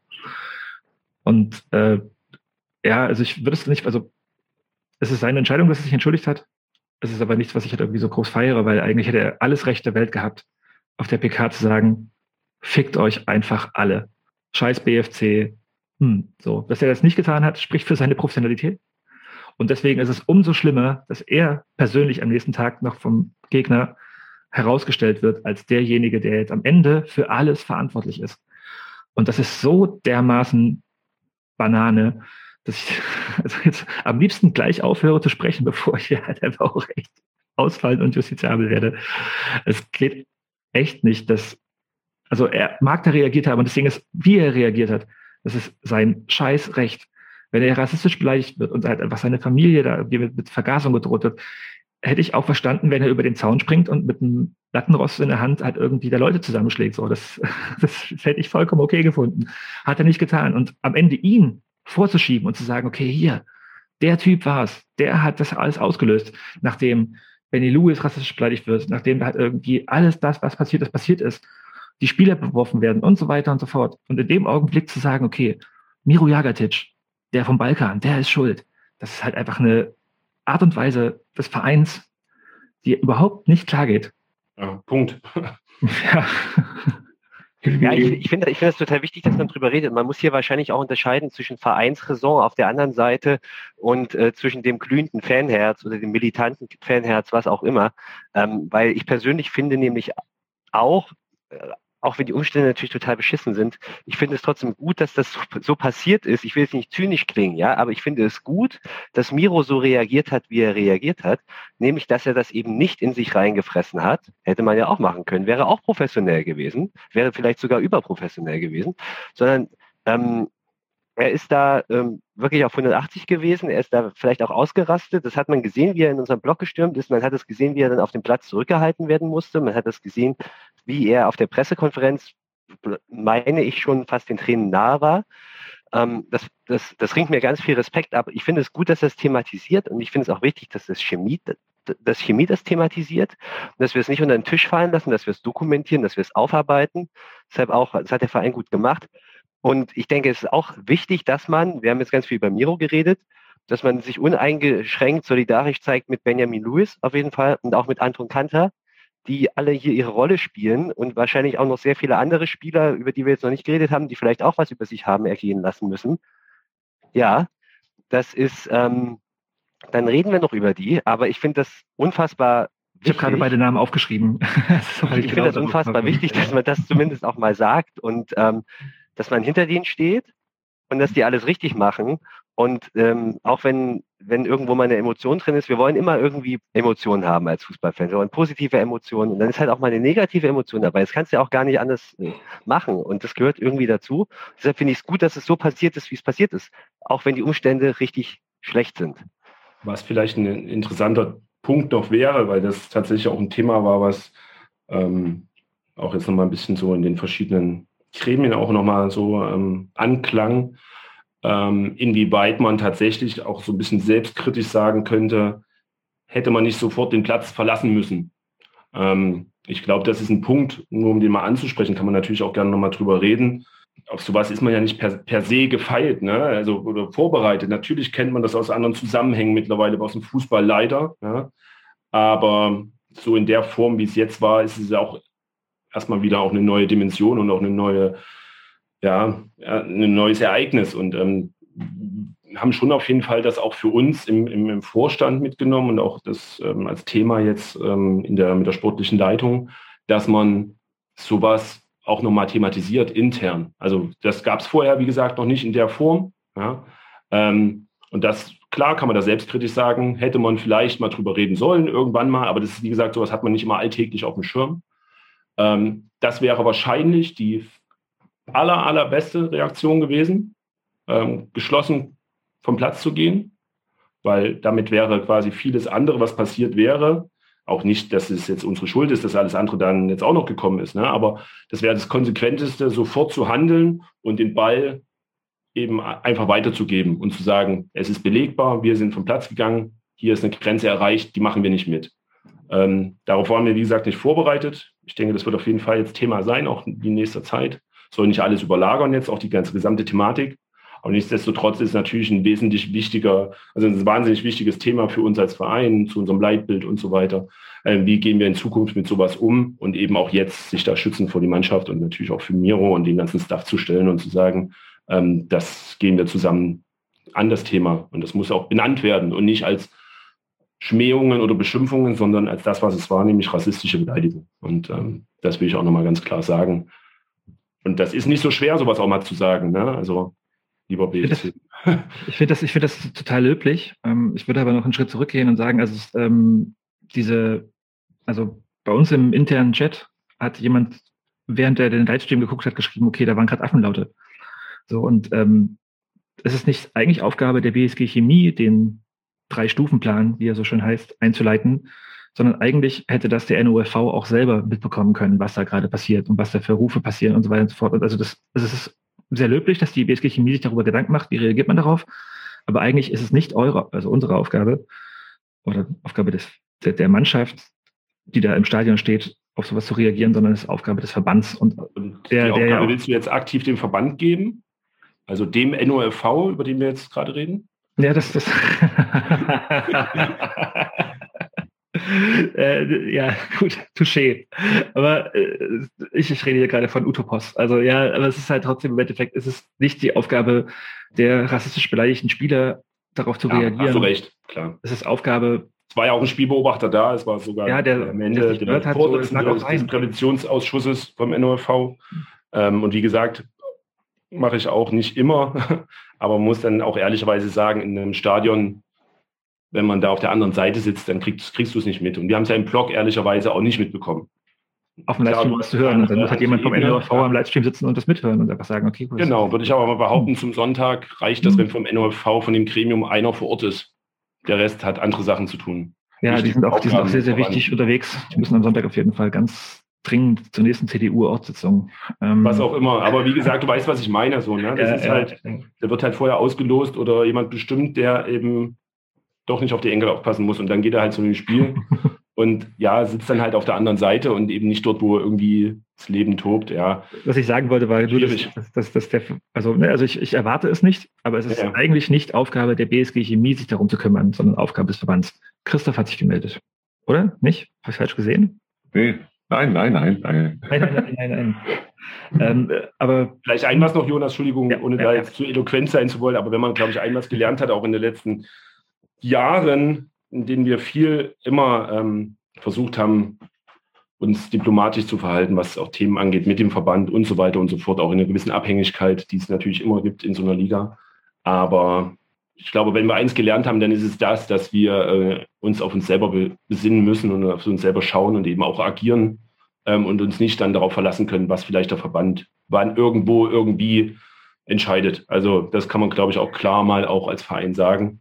ähm, da sind wir mittlerweile an dem Punkt, dass wir auch Sachen anders thematisieren und diskutieren wollen, auch in Richtung des Verbandes, weil einfach manche Sachen so nicht hinnehmbar sind. Ja, das haben wir auch schon mitbekommen. Also, das, das, das war ja spätestens beim Blutlicht der Fall. Ähm, aber ich weiß nicht, ob du darüber reden kannst, willst, aber zu den, ähm, zur Causa, also hast du Kontakt gehabt zu Benny Lewis oder Anton Kanter und weißt da mehr, magst du da mehr zu sagen oder ist es gerade noch alles so in der Schwebe, dass du da nichts zu sagen kannst? Ja, also wie gesagt, wir haben die Protokolle gemacht. Ähm, es gab ähm, zu, zu Benjamin Lewis von meiner Seite keinen direkten Kontakt. Es gab aber an dem ähm, Montag, wie gesagt, waren zwei Leute vom Verein in der, in der Kabine, haben das, äh, die Protokolle mit denen aufgenommen, nochmal Sachen ein bisschen abgefragt, er fragt und so weiter und so fort. Ne? Ähm, gab auch Leute, die gleich an dem gleichen Tag sowas gemacht haben, an der, auf der Heimfahrt. Ich hatte mit äh, Stefan Kontakt, der hat mir ein bisschen da erzählt, wie geht's Benjamin damit und so, weißt du. Also er hat halt erzählt, wie die damit umgegangen sind. Ähm, tatsächlich ist es halt natürlich, ähm, ja, ist, muss man jetzt nicht ins Detail gehen. Das mit Anton habe ich live gesehen, weil ich da auch gleich unten im Block war. Ähm, er war einfach, glaube ich, auch sehr aufgewühlt, emotional. Ich meine, er kam nach dem Spiel zum Block, ne, nachdem wir alle so ein bisschen kurz das gleiche, also dieses Ritual gemacht haben. Und dann wollte er zu seiner Mama, ja, und die halt im, zu Gast war. Und die wurde halt von der Polizei mit umgeschubst, sie hat Pfeffer mit abbekommen und so. Und er ist halt im Block, wollte die halt schützen und war natürlich dann dementsprechend aufgekratzt, ja. Ähm, und alles andere, ich meine, sind alles Menschen und mit Emotionen.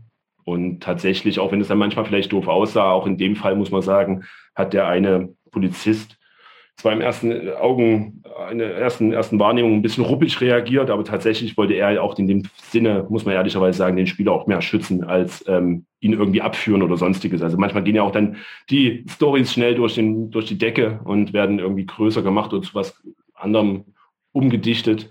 Ähm, in dem Fall war es tatsächlich so, dass der einfach wollte, dass der Anton schnell in die Kabine kommt, weil er auch auf eine gewisse Provokation und Aussagen von Leuten auf dem Zaun im Nachbarblock eingelassen hat. Und aus diesem Wortgefecht hätte es auch sein können, dass mal schnell jemand über den Zaun kommt. Und deswegen hat quasi der Polizist so agiert. Also war schon alle, auch alles im grünen Bereich. Ja, also gibt es eine Anzeige gegen ihn? Also Bitte? Der BFC hat ja geschrieben, es gäbe eine Anzeige gegen ihn. Das ja, gibt's, gibt's nicht. Das ist auch Quatsch. Also damit sind wir schon übrigens wieder in diesem Podcast auch bei der zweiten Unwahrheit in der Stellungnahme vom BFC.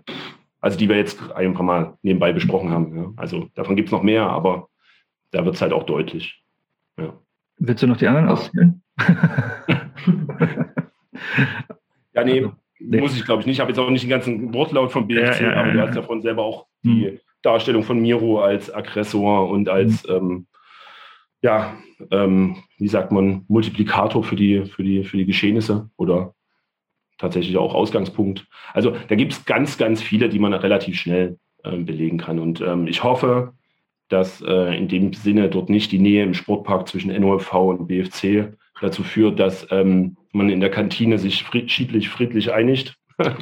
Weiß nicht, wie da die Essensverhältnisse laufen, aber das Früher. sind so trotzdem so Sachen eigentlich, wenn man alles offiziell sich anschaut, das kann dann nur eigentlich nur in eine Richtung gehen. Ja? Und damit wollen wir nicht mit dem Finger auf andere zeigen. Wie gesagt, es gab gute Vorbereitungen, gute Kommunikation, das muss man auf der Vereinsebene auch lassen. Aber alles jetzt hoffe ich, dass da einfach auch mal nur mit Augenmaß und mit äh, dementsprechend Fingerspitzengefühl und eben auch einer ordentlichen, objektiven Beurteilung auch agiert wird. Glaubst du oder hoffst du? Hoffe, hoffe. Ich äh, habe noch, also wir haben noch jetzt fünf Minuten für dich, also die, die du Zeit hast. Ähm, ich habe noch eine Frage. Also so, das Ding ist, ich, ich als jemand, der zum Fußball geht und nicht in dem Vereinsgremien aktiv ist. Das heißt, jetzt ist es ein ähm, Sportgerichtsverfahren äh, eröffnet.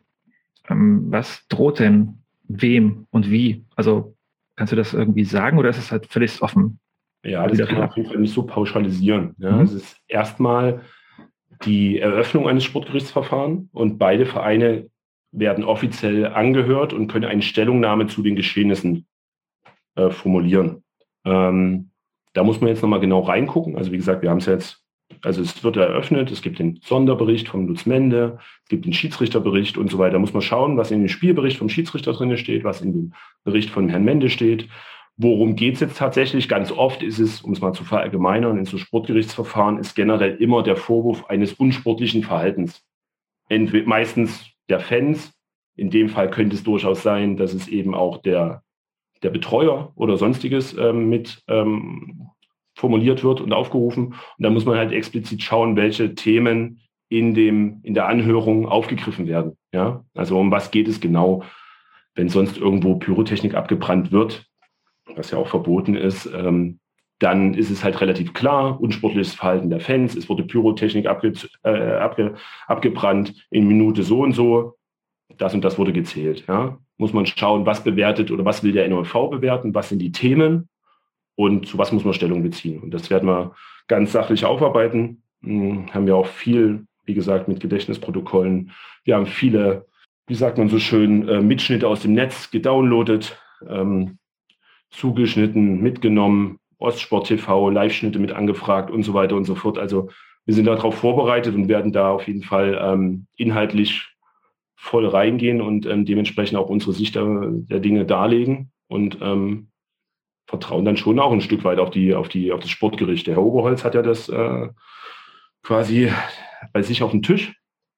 Ähm, so wie ich Herrn Oberholz kennengelernt habe, ist er ein ähm, ja, sehr eloquenter Sportrichter, der auf jeden Fall sich mit dem Thema Rassismus im Fußball sehr intensiv beschäftigt hat. Also da haben wir schon öfters auch miteinander drüber gesprochen und da erwarte ich einfach auch von ihm, dass da ähm, dementsprechend auch klar geurteilt wird. Ja, das vielleicht zu weit. Gibt es da schon eine, eine, zeitliche Tendenz, wann die Verhandlung stattfindet ungefähr? Oder nee, erfahrungsgemäß, wie lange, wie lange das, das dauert? Das geht relativ schnell. Also jetzt die, ist das ja eröffnet, jetzt muss die Stellungnahme folgen und dann muss man schauen, was auf die Stellungnahme kommt. Also es geht manchmal, dass die Stellungnahmen entweder nicht, also dass es nicht verhandelt wird, dass es nicht, ähm, wie sagt man so schön, ähm, live verhandelt wird. Ne? Also es gibt einfach dann eine, eine, eine Sportgerichtssitzung und dann gibt es ein Urteil dazu. Also es geht in manchen Fällen halt relativ schnell mit Geldstrafen und so weiter und so fort. Mm, und dann muss man schauen. Also natürlich, wenn Urteile in die eine und in die andere Richtung gehen oder ob nur ein Urteil in die eine Richtung geht. Und dann hat man immer natürlich die Rechtsmittel. Aber Stand jetzt sind wir erstmal, genauso wie der BFC, daran, darzulegen, wie unsere Sicht der Dinge ist. Und dann muss man schauen, was als Reaktion darauf kommt. Kann durchaus sein, dass auch eine äh, direkte Anhörung nochmal stattfindet zur Verhandlung. Okay, danke. Gerne. Ähm, hat noch irgendwer anders eine Frage an Marc? Wenn nicht, scheint so. Ähm, also außer du hast doch jetzt Zeit und Lust, über den Rest der Liga zu quatschen, aber du willst, glaube ich, auch dann ins äh, ansonsten würde ich dich jetzt. Äh, Lust auf jeden Fall, total gerne. Also hat super Spaß gemacht mit euch, auch wenn das Thema heute ja, ja vielleicht nicht das äh, entspannteste war, beziehungsweise auch natürlich immer so ein bisschen ähm, so, ein, so ein, ja, einen belastet und so ein bisschen auf, auf das Seele drückt so und einfach, ja, man gibt schönere Sachen über Fußball zu reden, ja. aber nichtsdestotrotz äh, danke für die Einladung. Ähm, Wir können ja auch uns vielleicht nochmal in einem anderen Rahmen Gerne. ja. Treffen wir über den Spiel, ja, was viel chilliger toll. gelaufen ist als das. Das hat ja Spaß gemacht. freut sich, die durfte heute länger aufbleiben. mal gucken, wie es morgen früh wird. ja, dann, dann bringen Sie mal ins Bett. Ey, vielen lieben Dank, Marc, dass du hier warst und ähm, alles, was du erzählt hast. Nils muss jetzt auch los. Danke für deinen Input. Halt die Ohren steif und äh, ähm, sei sicher, dass wir hinter dir stehen. Wenn das mal deine DMs voll, voll, vollgekübelt werden mit Wein und Flaschen. Ja, ich danke euch auch. Habt noch einen schönen Abend. Danke, danke. Bis dahin. Ciao. Ciao. Dann gehen wir mal weiter in den Themen, nach denen uns jetzt Nils und Marc verlassen haben, weil wir haben Sachen, die wir auch schon aufgeschoben haben und über die möchte ich gerne quatschen und Christoph und Bastian haben da auch noch Bock drauf. Ähm, zum einen ist das der Blick über die Liga und da gibt es natürlich einen Schwerpunkt, also nicht, nicht natürlich, ich weiß jetzt, also gibt es einen Schwerpunkt, der uns seit schon, naja, bald anderthalb Jahren tierisch nervt, aber den wir auf jeden Fall nicht aussparen können, denn die Regionalliga Nordost äh, entwickelt sich ein bisschen zu so einer, hm, kann man Corona-Liga sagen, ich weiß es nicht genau, aber es, an diesem Wochenende fallen offiziell bisher drei Spiele aus. Ähm, das ist Lichtenberg gegen Auerbach, CFC gegen Cottbus, Halberstadt gegen Altklinike sind auf jeden Fall jetzt schon abgesagt, weil auf der einen oder anderen Seite Spieler in die Quarantäne müssen und es halt nicht weitergeht. Das wird auf jeden Fall gleich ein Fokus. Ich will aber vorher ganz kurz nochmal, weil wir es letzte Woche auch schon nicht gemacht haben, mal so kurz einen, einen, einen äh, Blick auf die Ergebnisse werfen, die am letzten Wochenende passiert sind. Also das der BFC gegen die Chemie 2 zu 0 gewonnen hat, das haben wir ja schon bequatscht. Ähm, am Freitag hat Rathenow einen Punkt gegen Hertha 2. Äh, ja, erkämpft, also erkämpft ist bescheuert gesagt, aber so, ja, sie haben, Rathenow hat einen Punkt geholt gegen Hertha 2, das finde ich bemerkenswert. Als Kliniker hat gegen Eilenburg, die ja jetzt auch wieder in Quarantäne sind, ne, wenn ich es richtig im Kopf habe, 6 zu 0 gewonnen. Ähm, Karl Zeiss schlägt Lichtenberg mit 3 zu 0. Der Berliner AK gewinnt gegen Halberstadt im, kann man das Spitzenduell nennen eigentlich? Das ist eigentlich schon ein Spitzenduell, ne? Mit 4 zu 2. Union Fürstenwalde schlägt Meuselwitz mit 2 zu 1. Relativ frisch war noch unter der Woche ein Nachholspiel, was ich auch bemerkenswert finde, weil TB gegen Altklinike ein 1 zu 1 geholt hat am Dienstag. Ähm, ja. Das ist völlig ohne Spielpraxis im Grunde, ne? Naja, also das ist auch immer, bei TB können wir halt anfangen. TB steht auf Tabellenplatz 16 mit sieben Punkten aus fünf Spielen, liegt damit 20 Punkte hinter den Tabellenführer aus Hohenschönhausen, äh, die halt doppelt so viele Spiele haben. Wir haben auch zehn Spiele, also mittlerweile rangiert. Also es gibt TB mit fünf Spielen, ähm, der Lokalrivale hat sechs, Energie Cottbus hat sieben, dann gibt es einige mit acht Spielen, neun und die meisten, also äh, ein, einige Vereine haben zehn Spiele. Also die Liga zerdröselt sich immer mehr. Ich habe jetzt auch nicht auf dem Schirm, inwiefern da noch Landespokalspiele ausgefallen sind, nachgeholt werden müssen. Also was wir halt irgendwie schon eine ganze Weile bequatschen, bricht sich immer mehr Bahn, dass diese Saison halt auch wieder nicht regulär wird. Selbst wenn jetzt keiner mehr ausfallen würde, müsste halt TB fünf Spiele aufholen, was für mich keine reguläre Saison darstellt. Ähm, der NOFV sieht das natürlich anders. Welch Wunder. Äh, es gab die Woche, ich glaube, im MDR mehrere Gespräche und der Herr Winkler hat sich da auch hingestellt und äh, keinerlei äh, Bedenken angemeldet. Also es fallen halt Woche für Woche mehrere Spiele aus, aber er ist der Meinung, es wird im Winter sicherlich besser wo Plätze unbespielbar werden und wo sich wahrscheinlich auch dieser Virus mehr Bahn bricht. Ähm, er hat nebenbei auch noch gesagt, dass er auf jeden Fall keine, also dass der Verband keine Impfpflicht für Spielende einführen kann und er hat jetzt irgendwie nicht krass Position bezogen gegen die, ich glaube, das in Auerbach gab es Zahlen, dass halt nur 40 Prozent der Spieler geimpft seien. Ja, Meinung. Denkt ihr, dass ja, wir die Saison zu Ende spielen mit 38 Spielen? Ganz platte Frage, ja, nein. Ja. Ja? Christoph, ich habe hab keine, hab keine Ahnung wie. ähm, nein, das ist einfach irre. Das ist halt so eine per se schon äh, riesen Mammutsaison, äh, die hier äh, gerade stattfindet. Und dann hast du nach einem Viertel der Spiele oder nach mehr als einem Viertel der Spiele eine Mannschaft, wo schon mehr als die Hälfte von dem Viertel der Spiele ausgefallen ist, TB, ähm, das ist Harakiri. Das geht, das geht ähm, ähm, richtig schief. Ich glaube, dass das irgendwie zu Ende gespielt wird, aber ich habe keine Ahnung, wie das passieren soll. Aber eh immer auf diesen NOLV ähm, raufgehauen wird, ähm, diese ganzen Quarantäne-Geschichten, die, die kommen ja äh, von den Gesundheitsämtern. Und ähm, da gab es, glaube ich, mal, war dieser Herr Riemer vom NOFV, also ich kenne den jetzt nicht persönlich, der war, glaube ich, letztens im, im Podcast von unserem ähm, geliebten Verein aus Propsider. Das äh, wollte ich mir eigentlich noch anhören im Vorfeld. Habe ich nicht geschafft. Ähm, wie gesagt, die Gesundheitsämter sagen ja, ähm, so Auerbach, ihr geht in Quarantäne oder jetzt ähm, Heiderstadt oder mal wieder TB oder Cottbus. Ähm, von daher hat der Verband damit erstmal relativ wenig zu tun. Die werden, die können da einem nur sagen, okay, Mannschaft XY hat nicht genug spielfähige Truppenteile, dass äh, eben die Spiele gecancelt werden müssen. und dann kommen solche schwammigen Aussagen wie jetzt bei ähm, Chemnitz gegen Cottbus am Wochenende aus, aus ähm, polizeilicher Vorgabe. Ich weiß nicht, was die da auf Blog geschrieben haben. Ich habe sie mir nicht genau durchgelesen. Ähm, wo ich nicht verstehe, dass dann auch noch auf, auf ähm, Ordnungsbehörden, äh, was, was die wollen, dass da auch noch Spiele verschoben werden müssen, so, weißt du? Okay, das, das habe ich gar nicht gelesen. Also wenn es wirklich dann so nur noch so ein. Okay. Ja, also das Chemnitz Cottbus fällt nicht wegen Corona aus, sondern ah, okay. wegen polizeilicher Vorgaben. Also ich weiß nicht, ob die polizeilichen Vorgaben sind, dass ganz Cottbus in Quarantäne ist und die Angst vor Gästefans haben, oder? Ähm, Na, ähm, ich weiß noch bei dem Spiel, es gab irgend so ein Cottbus-Spiel, wo auch schon mal geheißen hat, wir können die äh, Hygienekonzepte polizeilich nicht in, an zwei Orten gleichzeitig durchführen. Da war so ein Stadtfest in Cottbus.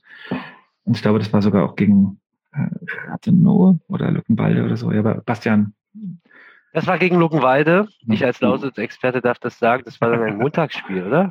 War ja, so? Es wurde auf Montag geschoben, weil Samstag nicht ging, weil dann statt Genau. Ähm, ich finde, ihr sagt das Richtige. Ähm, ich äh, tue mich jetzt hier an der Stelle auch schwer, einseitig auf den Verband einzuhauen. Hier sind einfach ganz viele Akteure beteiligt und auch ganz viele Akteure verantwortlich. Und lass uns doch mal vielleicht auch bei den Vereinen anfangen und bei den Mannschaften, bei den Spielern und beim Stichwort Impfbereitschaft, ich gehe davon aus, dass wenn das Gesundheitsamt eine durchgeimpfte Mannschaft vor sich hat, dass es dann andere Quarantänebestimmungen gibt, als ähm, wenn zum Beispiel wie im Fall Auerbach, da war die, ich glaube, da war weniger als die Hälfte der mhm. Spieler geimpft, ähm, zumindest zum Zeitpunkt X, als das medial diskutiert wurde. Und es soll ja andere Mannschaften geben, wo das sehr viel besser gelaufen ist, also wo die Impfbereitschaft sehr viel höher ist. Ähm, meine persönliche Meinung, erstmal, erster Schritt wäre, all, allen, denen hier irgendwie was an dem Fußball, an der Regionalliga liegt, ähm, die sollten alles dafür tun, dass so viele Leute wie möglich, die da verantwortlich sind oder auf dem Platz stehen, was auch immer, dass die geimpft sind. Und ich denke, da bist du schon einen guten Schritt weiter. Ähm, und das, das Zweite ist dann natürlich das mit den Gesundheitsämtern. Wir sehen das ja auch in den Profiligen, da läuft das ganz anders. Ähm, da äh, gibt es immer wieder Corona-Fälle, die nicht aufzu, die nicht zu vermeiden sind, solange du auch nicht geimpft bist. Und selbst Geimpfte kann ja getroffen werden, also das ist nur in Klammern. Aber ähm, gerade bei Ungeimpften gibt es immer wieder Fälle und in den Profiligen wird ganz anders verfahren. Dann äh, werden Mannschaftsteile in Quarantäne versetzt und nicht gleich die halbe Mannschaft oder wie auch immer. Und solange du 13 Spieler hast, kannst du halt spielen oder sollst du halt spielen.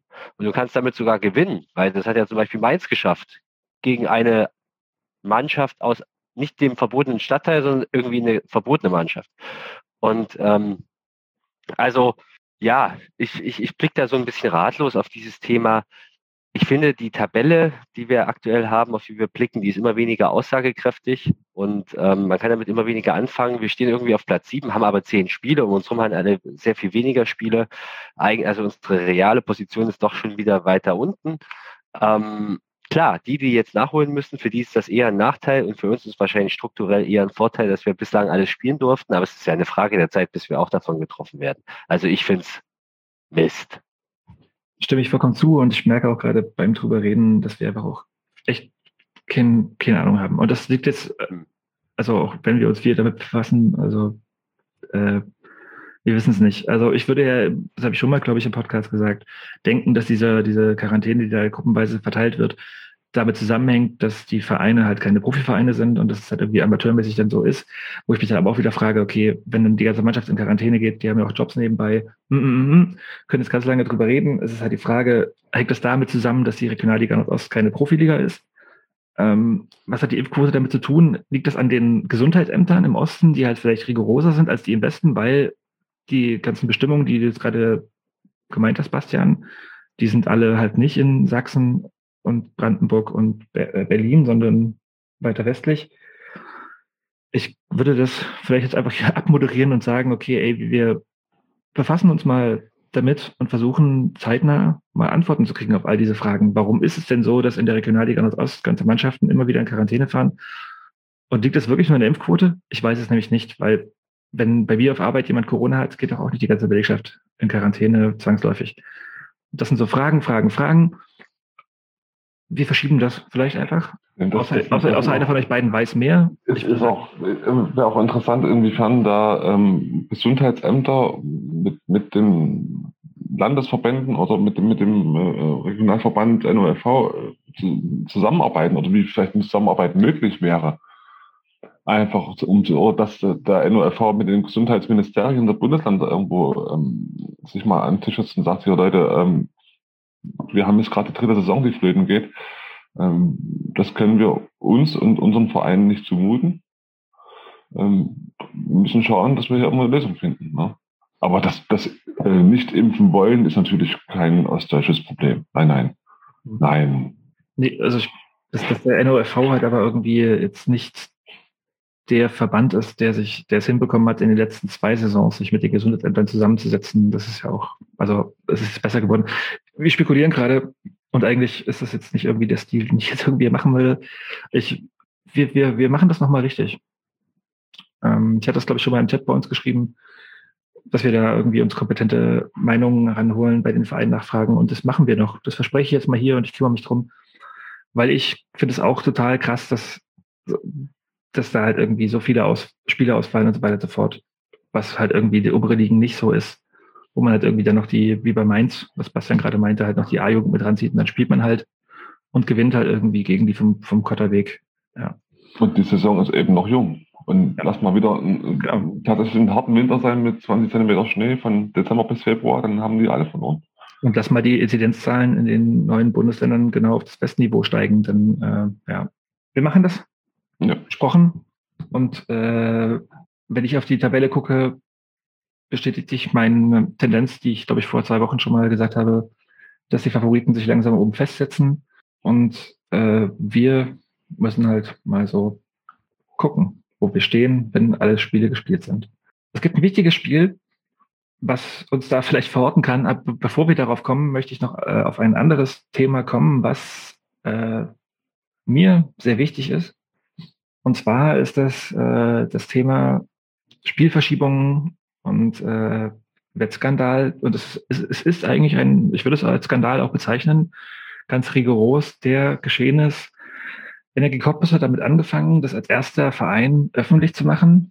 Ähm, das im Zuge der, der Landespokalspiele, da ploppte das so auf. Ähm, Spieler von Energie Angebote bekommen haben über Instagram von ähm, dubiosen Usern, dass sie bitte in dem Spiel so und so spielen und dafür ähm, Gegenleistungen erhalten. Also bis zu 100.000 Euro sollen da angeboten worden sein in Bitcoins, ähm, um halt Spiele im brandenburgischen Landespokal zu verschieben. Inzwischen ähm, haben ähnliche Vorgänge auch berichtet ähm, Jena, Chemnitz und Eilenburg. Ja, ich finde es mega krass, also dass halt irgendwie der sechsstellige Summen an Spieler angetragen werden, die halt irgendwie wahrscheinlich in ihrem ganzen Leben niemals einen sechsstelligen Kontostand haben werden. Äh, wie habt ihr das verfolgt, Bastian, als, als äh, unser Lausitz-Experte? Ähm. äh, ähm, ich finde es interessant, also es wurden ja auch diese Instagram-Nachrichten dann äh, medial transportiert, die diese Spieler erhalten können. Das waren so diese, äh, im Prinzip waren die ja im Stil gehalten wie diese E-Mails, die man von früher kennt, von dem nigerianischen Prinzen, der dir Geld schenken möchte. Ähm, das war alles so ein bisschen dubios und schlecht mit einem Übersetzungsprogramm und so weiter. Aber ich will es jetzt nicht runterspielen, ähm, weil sicherlich muss man das trotzdem ernst nehmen und man weiß nicht, was passiert, wenn man auf solche Anfragen antwortet ob man da nicht wirklich in ein Wespennest sticht und ob man dann nicht wirklich auch der Manipulation Tor und Tür öffnet, also ob es da wirklich eine Möglichkeit gibt. Ich meine, wir hauen ja immer so viel auf Peter Wollitz und, und Energie Cottbus ein, also kann man auch mal umgedreht sagen, der ist natürlich hochgradig sensibilisiert durch seine Osnabrücker Vergangenheit und da war er nun auch äh, Teil in einem Wettskandal. Ähm, er ist wie gesagt, sensibilisiert und deshalb ähm, war nicht umsonst oder war es nicht zufällig, dass Cottbus das öffentlich gemacht hat, weil die Spieler haben sich ihm anvertraut, die diese Nachrichten bekommen haben und ähm, der und er ist dann damit zum Verein gegangen. Der Verein hat dann gesagt, wir machen das öffentlich. Eigentlich eine finde ich eine echt gute Variante auch. In Klammern nochmal gesagt, äh, diese Anfragen waren sehr dubios und jetzt wirklich nur eine erste Anbahnung wahrscheinlich. Und das war der Ausgangspunkt dafür, dass sich immer mehr Spieler und auch Vereine gemeldet haben. Also das vielleicht so viel zur Bestandsaufnahme. Ich saß an dem Tag auf jeden Fall auch vorm ähm, SID-Ticker, wie man das nennt, Forum. Und war halt so, okay, krass, also Cottbus äh, macht das halt so publik und äh, auf jeden Fall Props dafür, dass sie das so gemacht haben. Und ähm, damit haben sie auch eine Welle losgetreten. Ich finde es halt so krass, dass halt irgendwie da, dass halt irgendwie so eine, eine Schiene zu geben scheint, dass man ja Regionalligisten aus dem äh, aus dem ostzonalen Spielverband äh, da anspricht, um halt irgendwie Landespokal, das ist für mich halt wieder so eine Dimension, die ich nicht verstehe, würde aber gerne auch vielleicht auf so eine Big-Picture-Ebene kommen, ähm, denn ich bin generell kein Freund von Sportwetten und vor allem kein Freund von Sportwettenanbietern. Und ähm, im Leutscher Holz hängt seit kurzem auch ein Werbebanner für einen Sponsor, der solche Wetten anbietet der jetzt auch ein, ich weiß gar nicht auf welcher Ebene, aber auf jeden Fall ein größerer Sponsor geworden ist und würde auch generell gerne mal darüber reden. Ähm, also Schritt zurück. In der dritten Liga guckst du Spiele und jeder Verein aus dem Osten hat einen Sponsor auf seinem Trikot, äh, der aussieht wie ein Sonnenstudio, aber halt ein Wettanbieter ist. So, und solche, jetzt kommen solche Anbieter und werden Sponsoren, Werbepartner auch noch in den Ligen darunter. Und habt ihr, also versteht ihr, was ich meine? Wie, wie, wie, dass, dass diese Korrumpierung des Fußballs, die wir halt einfach seit, seit Ewigkeiten immer wieder ansprechen, die betrifft auch uns. Und ich, ich weiß, ich habe jetzt keine Ahnung von dem, von dem genauen, also wie, wie ich will jetzt keinen Vorwurf machen an den Medienpartner, also äh, an den Sponsor, den die BSG jetzt hat, dass die halt korrumpiert sind, aber dass diese Sportwetten halt einfach Einzug halten in unsere Liga und immer tiefer gehen und zeitgleich halt was sowas passiert, kotzt nur mich das an oder geht das euch auch so? Christoph? Ja. Schön. Eine Oder-Frage. Ähm, du, das, das ist eine, das ist ein Thema, damit habe ich mich so erstmal eigentlich noch nie wirklich befasst. Also ist, ist natürlich grenzwertig, ne? So Sportwetten, die kannst du ja ins Unendliche ausdehnen. Ne? Schießt ähm, Spieler XY zwischen der 84. und 87. mit der linken Hacke ein Tor und Tunnel da bei dem Torwart, dann kannst du für 5 Euro Einsatz das gewinnen. Das, das, das ähm, ist heutzutage äh, unwahrscheinlich, was, auf was man alles wetten kann. Ähm, um nochmal ganz kurz zurückzukommen auf diese, äh, ähm, diesen Wettskandal, wie du es, ähm, Jonas, bezeichnet hast. Ich gehe mit dem Wort Skandal jetzt, mit dem, mit dem Begriff Skandal nicht mit. Ähm, Cottbus ist angesprochen worden oder ein Spieler von Cottbus angesprochen worden. Ähm, ein paar Tage später hat dann Einburg gesagt, ja, wir auch. Und dann kurz bevor, glaube ich, dann von Jena, die waren, glaube ich, die Dritten, die sich dann gemeldet hatten, kurz bevor das ähm, von Jena kam, ähm, äh, ging ja durch die Medien dieser, der Wortlaut dieser, dieser Anbahnung, so im Groben halt diese Prinz aus Samunda äh, schenkte Geldgeschichte. Ähm, das, das klingt erstmal so unglaublich Hanebüchen. Und ähm, ich, ich kann mir nicht wirklich vorstellen, vielleicht bin ich doch einfach ein bisschen naiv, aber ich kann mir nicht vorstellen, dass da eine ernsthafte ähm, Absicht dahinter steht, äh, hier die Regionalliga oder, oder irgendwo unterklassigen Fußball äh, geschäftsmäßig zu sabotieren.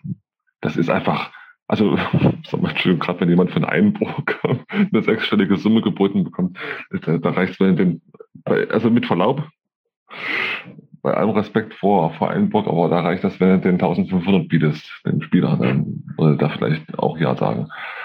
Äh, nein, das, das, das klingt einfach zu Hannebüchen.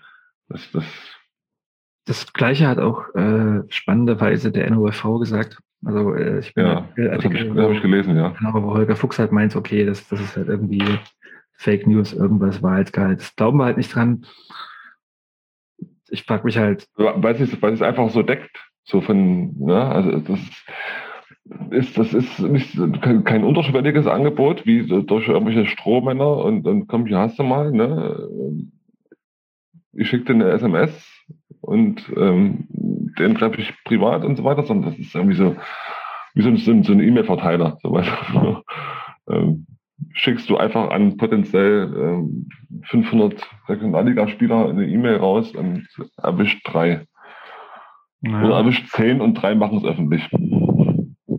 Hm. Also, weiß nicht, ich bin da zwiegespalten.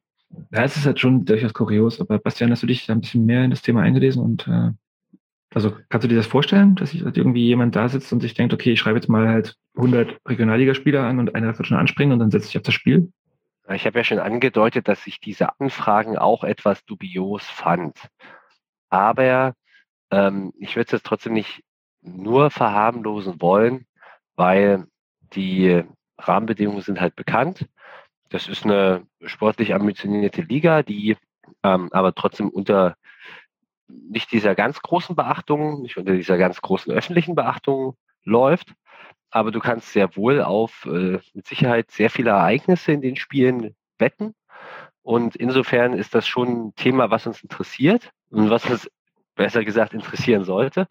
Wir hatten ja auch vor nicht allzu langer Zeit diesen Fall Andreas Petersen, der ähm, sich auch mal umgehört hat bei den Kollegen, also ob, ob denn der eine oder andere Spieler bei der Konkurrenz denn bereit wäre, vielleicht A, B oder C zu machen, wenn die Konditionen stimmen. Also es ist nicht so weit hergeholt und da sollte man schon wachsam sein, wachsam sein. Ähm, aber klar, wir bewegen uns jetzt hier auch irgendwie gerade etwas spekulativ, also im spekulativen Raum, weil ähm, wir wissen nicht, was passiert, wenn eine dieser Anfragen positiv beantwortet würde. Ähm, was wäre dann die nächste Konsequenz? Wollen die vielleicht nur irgendwie äh, sagen, also wollen die nur, zahle bitte so, so viel Geld auf das PayPal-Konto und dann überweise ich dir im Gegenzug, also ich weiß nicht, kann ja auch ein anderer Betrug sein, ne? aber klar, die Ansprache, die gezielte Ansprache von Regionalliga-Fußballern unter Bezugnahme auf Spielmanipulationen, die ist zwar ein bisschen plump, aber sie, ähm, da irgendwas muss da schon dran sein, sonst äh, äh, ja, macht man sich nicht diese, diese Mühe, eben gezielt solche Leute anzuschreiben. Also, aber ihr seht, ich, ich stoche da auch im Nebel. Ich habe mal gerade ganz kurz nebenbei, sorry, ich wollte das Thema ganz gerne besprechen, aber bin auch nicht so gut vorbereitet. Aber ich habe hier einen ähm, vom Bundesministerium, Bundesinstitut für, für Sportwissenschaft einen Bericht von 2014 gefunden, in dem steht, dass der Umsatz, den ähm, hier steht, in bisher veröffentlichten Studien zum Thema Sportwetten wird davon ausgegangen, dass die in Deutschland lebende Bevölkerung jährlich Wettspieleinsätze zwischen 2,5 und 4 Milliarden Euro aufbringt. Und das hat sieben Jahre her. Da finde ich das 100.000 Euro Angebot auch gar nicht mehr so, so, so klein. Ähm, aber vielleicht quatschen wir auch gar nicht mehr so über den Fall. Ich würde gerne über das Problem, was ich auch schon aufgemacht habe, mal reden. Was haltet ihr denn davon, dass, dass bei der BSG Chemie jetzt ein Sponsor sitzt, der Sportwetten anbietet? Bastian. Ja, ähm, ich, also mich beschleicht so ein Befremden, ähnlich wie du das auch wahrnimmst. Und ähm, ich habe, äh, als ich das gesehen habe, als diese Sponsorenmeldung kam, auch kurz gezuckt und habe mir dann so überlegt, okay, was kann das denn jetzt bedeuten? Ähm, gehört wahrscheinlich irgendwie dazu, habe ich mir gedacht. Und ich habe natürlich auch sofort an die Drittliga-Situation gedacht, wo eben ein Anbieter bei vielen Vereinen aktiv ist. Ähm, da gibt es, na, das, das wird so ein bisschen hingenommen und äh, ich glaube, es gibt da kaum Problematisierung oder zumindest keine tiefergehende Problematisierung oder aber die erreicht nicht so eine kritische Masse, sage ich jetzt mal. Es gibt da sicherlich Leute, die sich damit kritisch auseinandersetzen. Das wäre ganz gut, äh, das mal zu machen. Ähm, letztendlich äh, habe ich persönlich die Einstellung, ich finde es erstmal gut, wenn Chemie viele Sponsoren hat. Äh, ich finde es auch gut, wenn Chemie viele kleinere Sponsoren hat. Und äh, ist ja wichtig, irgendwie, dass der Verein eine finanzielle Grundlage hat. Aber das hat halt so ein bisschen Geschmäckle. Gerade dieser Sponsor, der ja eben von irgendwo herkommt und jetzt irgendwie nicht in Leipzig verwurzelt ist oder nicht in äh, Leutsch verwurzelt ist, wo ja viele Sponsoren, die wir haben, sind ja eben lokale oder regionale Sponsoren, die sich ja sehr gezielt die BSG Chemie aussuchen, um damit ein Statement zu setzen, was zu erreichen. So nach dem Motto, ja, okay, ich möchte jetzt hier vor Ort anerkannt sein oder ich möchte zeigen, ich möchte dazugehören oder ich möchte an einem Projekt mitwirken. Projekt ist vielleicht das falsche Wort, etwas in Verruf geraten. Ich möchte an etwas mitwirken, an einem Verein, an, an einer spannenden Geschichte. Ich möchte Teil davon sein weil, weil ich stehe hinter den Werten. Ja, und nun kommt jetzt irgendwie ein Wettanbieter von außen und sagt, hat natürlich genauso Ziele, ja, sagt, okay, ich habe hier eine, finde hier eine spannende Zielgruppe, sehr wahrscheinlich, und ähm, geht natürlich auch darauf dann ein, ähm, auf das, worüber ihr auch schon gesprochen habt, nämlich dass Sportwetten eben halt sehr populär sind und sicherlich auch gerade im sehr niedrigschwellig sind in vielen Bereichen. Es gibt äh, ähm, es wird ja immer wieder versucht, politisch zu regulieren und da irgendwelche Zugangs, äh, äh, den Zugang zu erschweren, aber unterm Strich ist es äh, wahrscheinlich einfach wie nie, ähm, auf Ergebnisse zu wetten oder andere Ereignisse, und klar, da ist ein Markt da. Also es ist einfach ein Markt da und sicherlich ist auch bei uns ein Markt da. Und ich kenne auch Chemiker, die wetten. Ihr alle auch. Und ähm, ja, deshalb, das ist so für mich, ich bin da auch hin und her gerissen. Und wenn der hypothetische Fall ist, kommt jetzt ein Sportwettenanbieter und der sagt, hey, Chemie Leipzig, ich will auf eure Brust, mir ist es auch egal, was ich dafür bezahle. Ich bezahle das Doppelte von dem bisherigen Sponsor. Dann hätte ich auf jeden Fall auch ein richtig großes Problem, ganz ehrlich. Das verstehe ich voll. Also ich habe da auch eine ziemlich klare Meinung zu. Ähm, so auch aus ähm, persönlichen Erfahrungen mit Leuten, die halt irgendwie mit ähm, Abhängigkeit und Spielsucht also, zu tun hatten. Und ich äh, ich finde es nicht cool, dass bei uns jetzt quasi sagen, neben der Anzeigetafel halt ein Wettanbieter hängt. Und äh, ich habe mich das selber, selber auch letztens dabei erwischt, als ähm, jemand fragte, wo man denn nur Sport wetten konnte. Ich halt sofort auf den Anbieter kam, der halt irgendwie meinen Verein unterstützt. Äh, was mir im Nachhinein irgendwie auch ein bisschen leid tut. Und ich finde, dass das nichts, also man hat in den 90er Jahren Tabakwerbung aus allen Sportsachen verboten. Ähm, es gibt immer noch Alkoholwerbung, die ist aber auch stark reguliert, glaube ich, mittlerweile. Und, äh, ich, ja, ich bin kein Fan davon. Vor allem, weil es dann nämlich auch noch die Verquickung gibt, weil das Produkt, was halt irgendwie die Wetten, also die Sponsoren halt noch davon profitieren und es da halt einfach auch Verquick Verquickung gibt, die man nicht haben möchte. Da ist halt einfach eine, da kann man ganz schnell in Konglomerate fallen bin ich kein Fan von. Und, äh, und es ist halt einfach so, dass, dass Sportwetten den Sport ausmachen mittlerweile. Also ich meine, ich weiß nicht, wie, also wie lange man halt irgendwie Bundesliga gucken kann, ohne halt auf, irgendwie auf einen Wettanbieter zu stoßen. Also ich glaube, keine zwei Minuten. Entweder im Stadion, in der Werbung, auf den Trikots oder hm. Und eigentlich, ich würde es cool finden, wenn unser Verein sich da rauszieht und sagt, okay, hier, nee, wir nehmen euer, euer Geld nicht, weil wir halt einen anderen Fußball wollen wäre jetzt vielleicht ein guter Zeitpunkt für. Ähm, vielleicht ist aber auch nochmal was, was wir vorhin schon gerade bei dem Thema vorher hatten, was, was man vielleicht mal ein bisschen besser aufarbeiten kann, als jetzt gerade so in so einem Nachgespräch nach einem ziemlich langen emotionalen BFC-Talk. Außer ich finde halt, das ist ja trotzdem auch eine sehr, sehr grundsätzliche Debatte, die wir ja. bei Chemie auch mit etwas Perspektive, mit etwas längerer Frist unbedingt auch führen müssen. Und die prägt den Verein ja im Prinzip seit den sportlichen Erfolgen, die es gibt seit einigen Jahren, ähm, was ist, äh, auf der einen Seite hast du den Wertekanon, auf der anderen Seite hast du natürlich das Ziel, sportlich erfolgreich zu sein. Da ist immer auch die Frage, welche, ja, inwiefern schubse ich denn da vielleicht den einen oder anderen Wert über Bord oder muss ich auch über Bord äh, schubsen, um, um dann eben doch schneller voranzukommen und besser voranzukommen.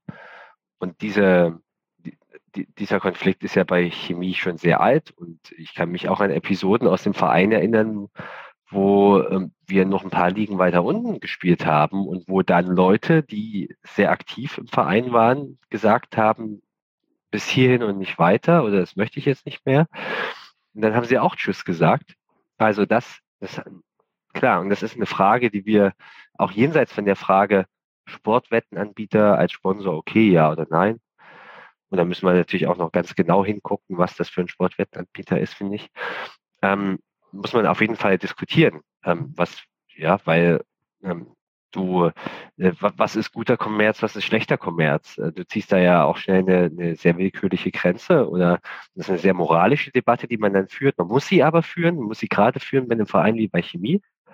Und da schlage ich jetzt hier noch eine breite Kurve. Wir haben es ja gesehen bei Union, der Verein, der uns lange Zeit sehr, sehr, sehr, sehr ähnlich war, ähm, der jetzt plötzlich im Europapokal spielt und plötzlich in der Bundesliga etabliert ist und da auch richtig gut mitspielt und jetzt und, und natürlich lange Zeit auch die Legende aufgebaut hat, ein Fanverein zu sein.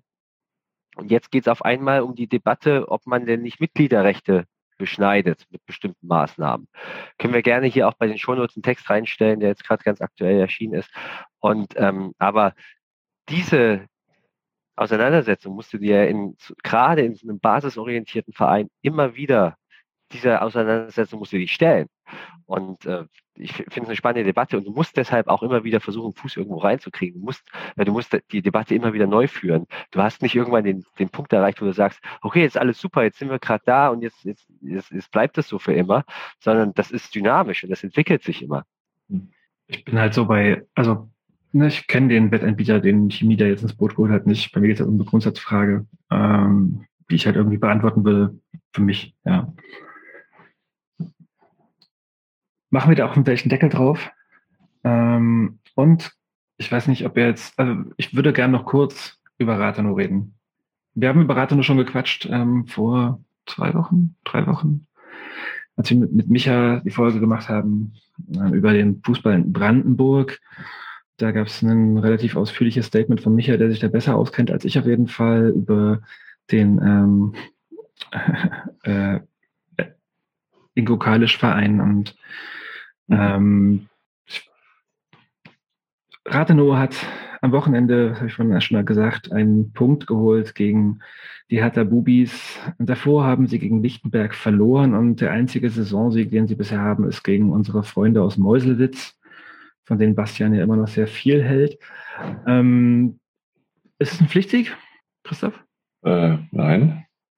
äh, das, das ist nein, äh, das, das ist genau äh, die Hürde. Ähm, ich denke, viele erwarten, jo, jetzt wird es mal wieder ein Sieg werden. Gegen wen, wenn nicht gegen Rathenow? Und das ist äh, der Pfand mit den Rathenow-Buchern Kandidat. Und ähm, also einen Sieg plane ich nicht per se ein. Nein. Also ich nehme den gerne mit. Ich würde mich über ein überzeugendes, souveränes 3 zu 0 freuen ähm, über ein dreckiges ähm, 1 0 auch. Aber mich würde auch irgendwie so ein scheiß hingerumpeltes 1 zu 1 nicht überraschen. Der Rathenow ist ein bisschen eine Wundertüte in der Liga, glaube ich. Die, die sind schwer, schwer auszurechnen. Ähm, von daher, ja, hoffen wir, hoffen wir mal, dass sie einen schlechten Tag erwischen am Wochenende. Ich formuliere hier jetzt meine ganz doofe Frage, die auch sehr provokativ ist. Lieber Daniel, äh, die Tage hieß es irgendwo, dass das Spiel gegen Optik Rathenow das wichtigste Spiel bis zum Derby sei. Nach dem Spiel gegen Rathenow fahren wir nach Jena, dann spielen wir zu Hause gegen Auerbach, fahren nach Berlin gegen TB, spielen zu Hause gegen Fürstenwalde. Meinst du, dass wir die drei Punkte zwangsläufig brauchen? Also so, also das nächste Spiel ist immer das schwerste. Ne? Meine fünf Euro für heute Abend. Bastian? Ist das Spiel so unglaublich relevant, wie es für bestimmte Menschen ist? Ja, ich bin da mittlerweile sehr entspannt, weil wir einfach diese Saison schon gezeigt haben, dass wir guten Fußball spielen können, dass wir erfolgreichen Fußball spielen können, dass wir besser als die da unten sind. Ähm, wir haben aktuell so eine kleine Verletzungsmisere. Das muss man ja ganz ehrlich sagen. Wir sind ersatzgeschwächt und wir haben diese Vorgeschichte mit diesem blöden Vorspiel, das wir jetzt am vergangenen Wochenende hatten, wo du überhaupt nicht weißt, wie reagiert die Mannschaft darauf. Kann es vielleicht auch einen positiven Effekt haben? Äh, vielleicht geht man gestärkt aus diesem Konflikt hervor. Ähm, das ist jetzt, das sind ganz viele interne Prozesse, die jetzt irgendwie ablaufen müssen. Und das obliegt irgendwie auch finde ich, dem Verein, dem Vorstand, dem Trainerteam und allen, die da beteiligt sind, ob man aus diesen Ereignissen jetzt eine positive Energie rausziehen kann oder ob das vielleicht im Gegenteil nicht doch eher eine Bürde ist, eine Verunsicherung, nach dem Motto, man weiß jetzt nicht, was kommt.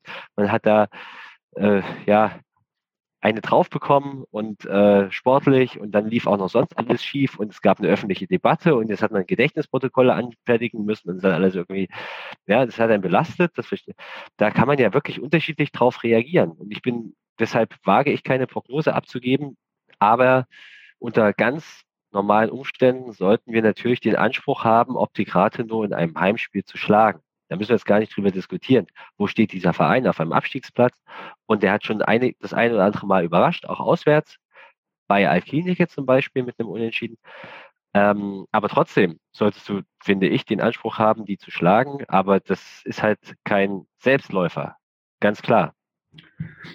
Ich mache ganz plump. Ich habe nämlich auch schon 200 Bier getrunken.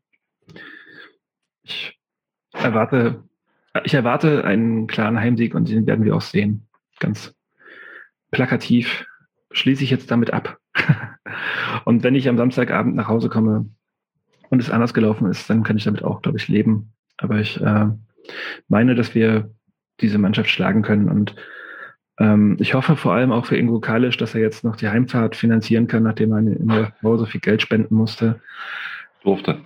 Durfte, durfte. Also ja. Ingo Kalisch sah das ja auch, ich glaube, er sieht das auch ein Stück weit als Entwicklungshilfe. Ich meine, der Verband braucht vielleicht auch Geld, um das in die Antidiskriminierungsarbeit irgendwie zu stecken oder vielleicht muss man da auch, oder in die Schulung seiner, seiner Beschäftigten. Äh, Seines Nachfolgers ja? vielleicht irgendwann mal in 10, 15 ja. Jahren, wer weiß. Ne? Das ist alles Aufbauhilfe. Genau. Ja. Machen wir noch Medientipps? Mach doch. ist gut, dass du mich zuerst sagst. Ich habe nämlich was völlig, völlig äh, Plumpes, weil ich nämlich vorhin überlegt habe, äh, ich weiß gar nicht, ob es den überhaupt noch zu kaufen gibt, aber ich empfehle jetzt hier mal einfach ganz dreist die letzte Ausgabe der Elf Freunde. Die habe ich nämlich im Urlaub letzte Woche gelesen. Und die ist richtig, richtig gut gewesen. Also die hat den Schwerpunkt auf Eintracht. Den Eintracht-Artikel fand ich jetzt gar nicht mal so mega spannend, aber da ist ein Interview mit ähm, den Fananwälten, also unter anderem auch René Lau, der letzte Woche hier war, das ist sehr, sehr gut. Es gibt ein Interview mit Mademut. Ähm, ich vergesse 100 Pro noch zwei, drei Themen. Die Elf Freunde lese ich nicht so oft, so ausführlich, aber äh, ich habe sie sehr, sehr gern gelesen und ich empfehle sie jedem. Ich glaube, die, ich weiß gar nicht, Bastian, weißt du, wann die nächste rauskommt? Kriegt man, also die, die, die Eintracht-Ausgabe von den Elf Freunden kriegt man auf jeden Fall noch irgendwo in die Finger. Die aktu aktuelle Ausgabe hatte ich jetzt äh, die Woche im Briefkasten. Also müsste jetzt ähm, im Laden sein. Also nee, ich meine, dann, dann, dann, dann bin ich zu spät. Dann ist die davor. Also du hast, hattest du die, Eintracht-Ausgabe? Nee, nee, die Eintracht ist schon, ist schon her. Ja, dann tut es mir leid. Dann empfehle ich euch ein Heft, was es nicht mehr gibt.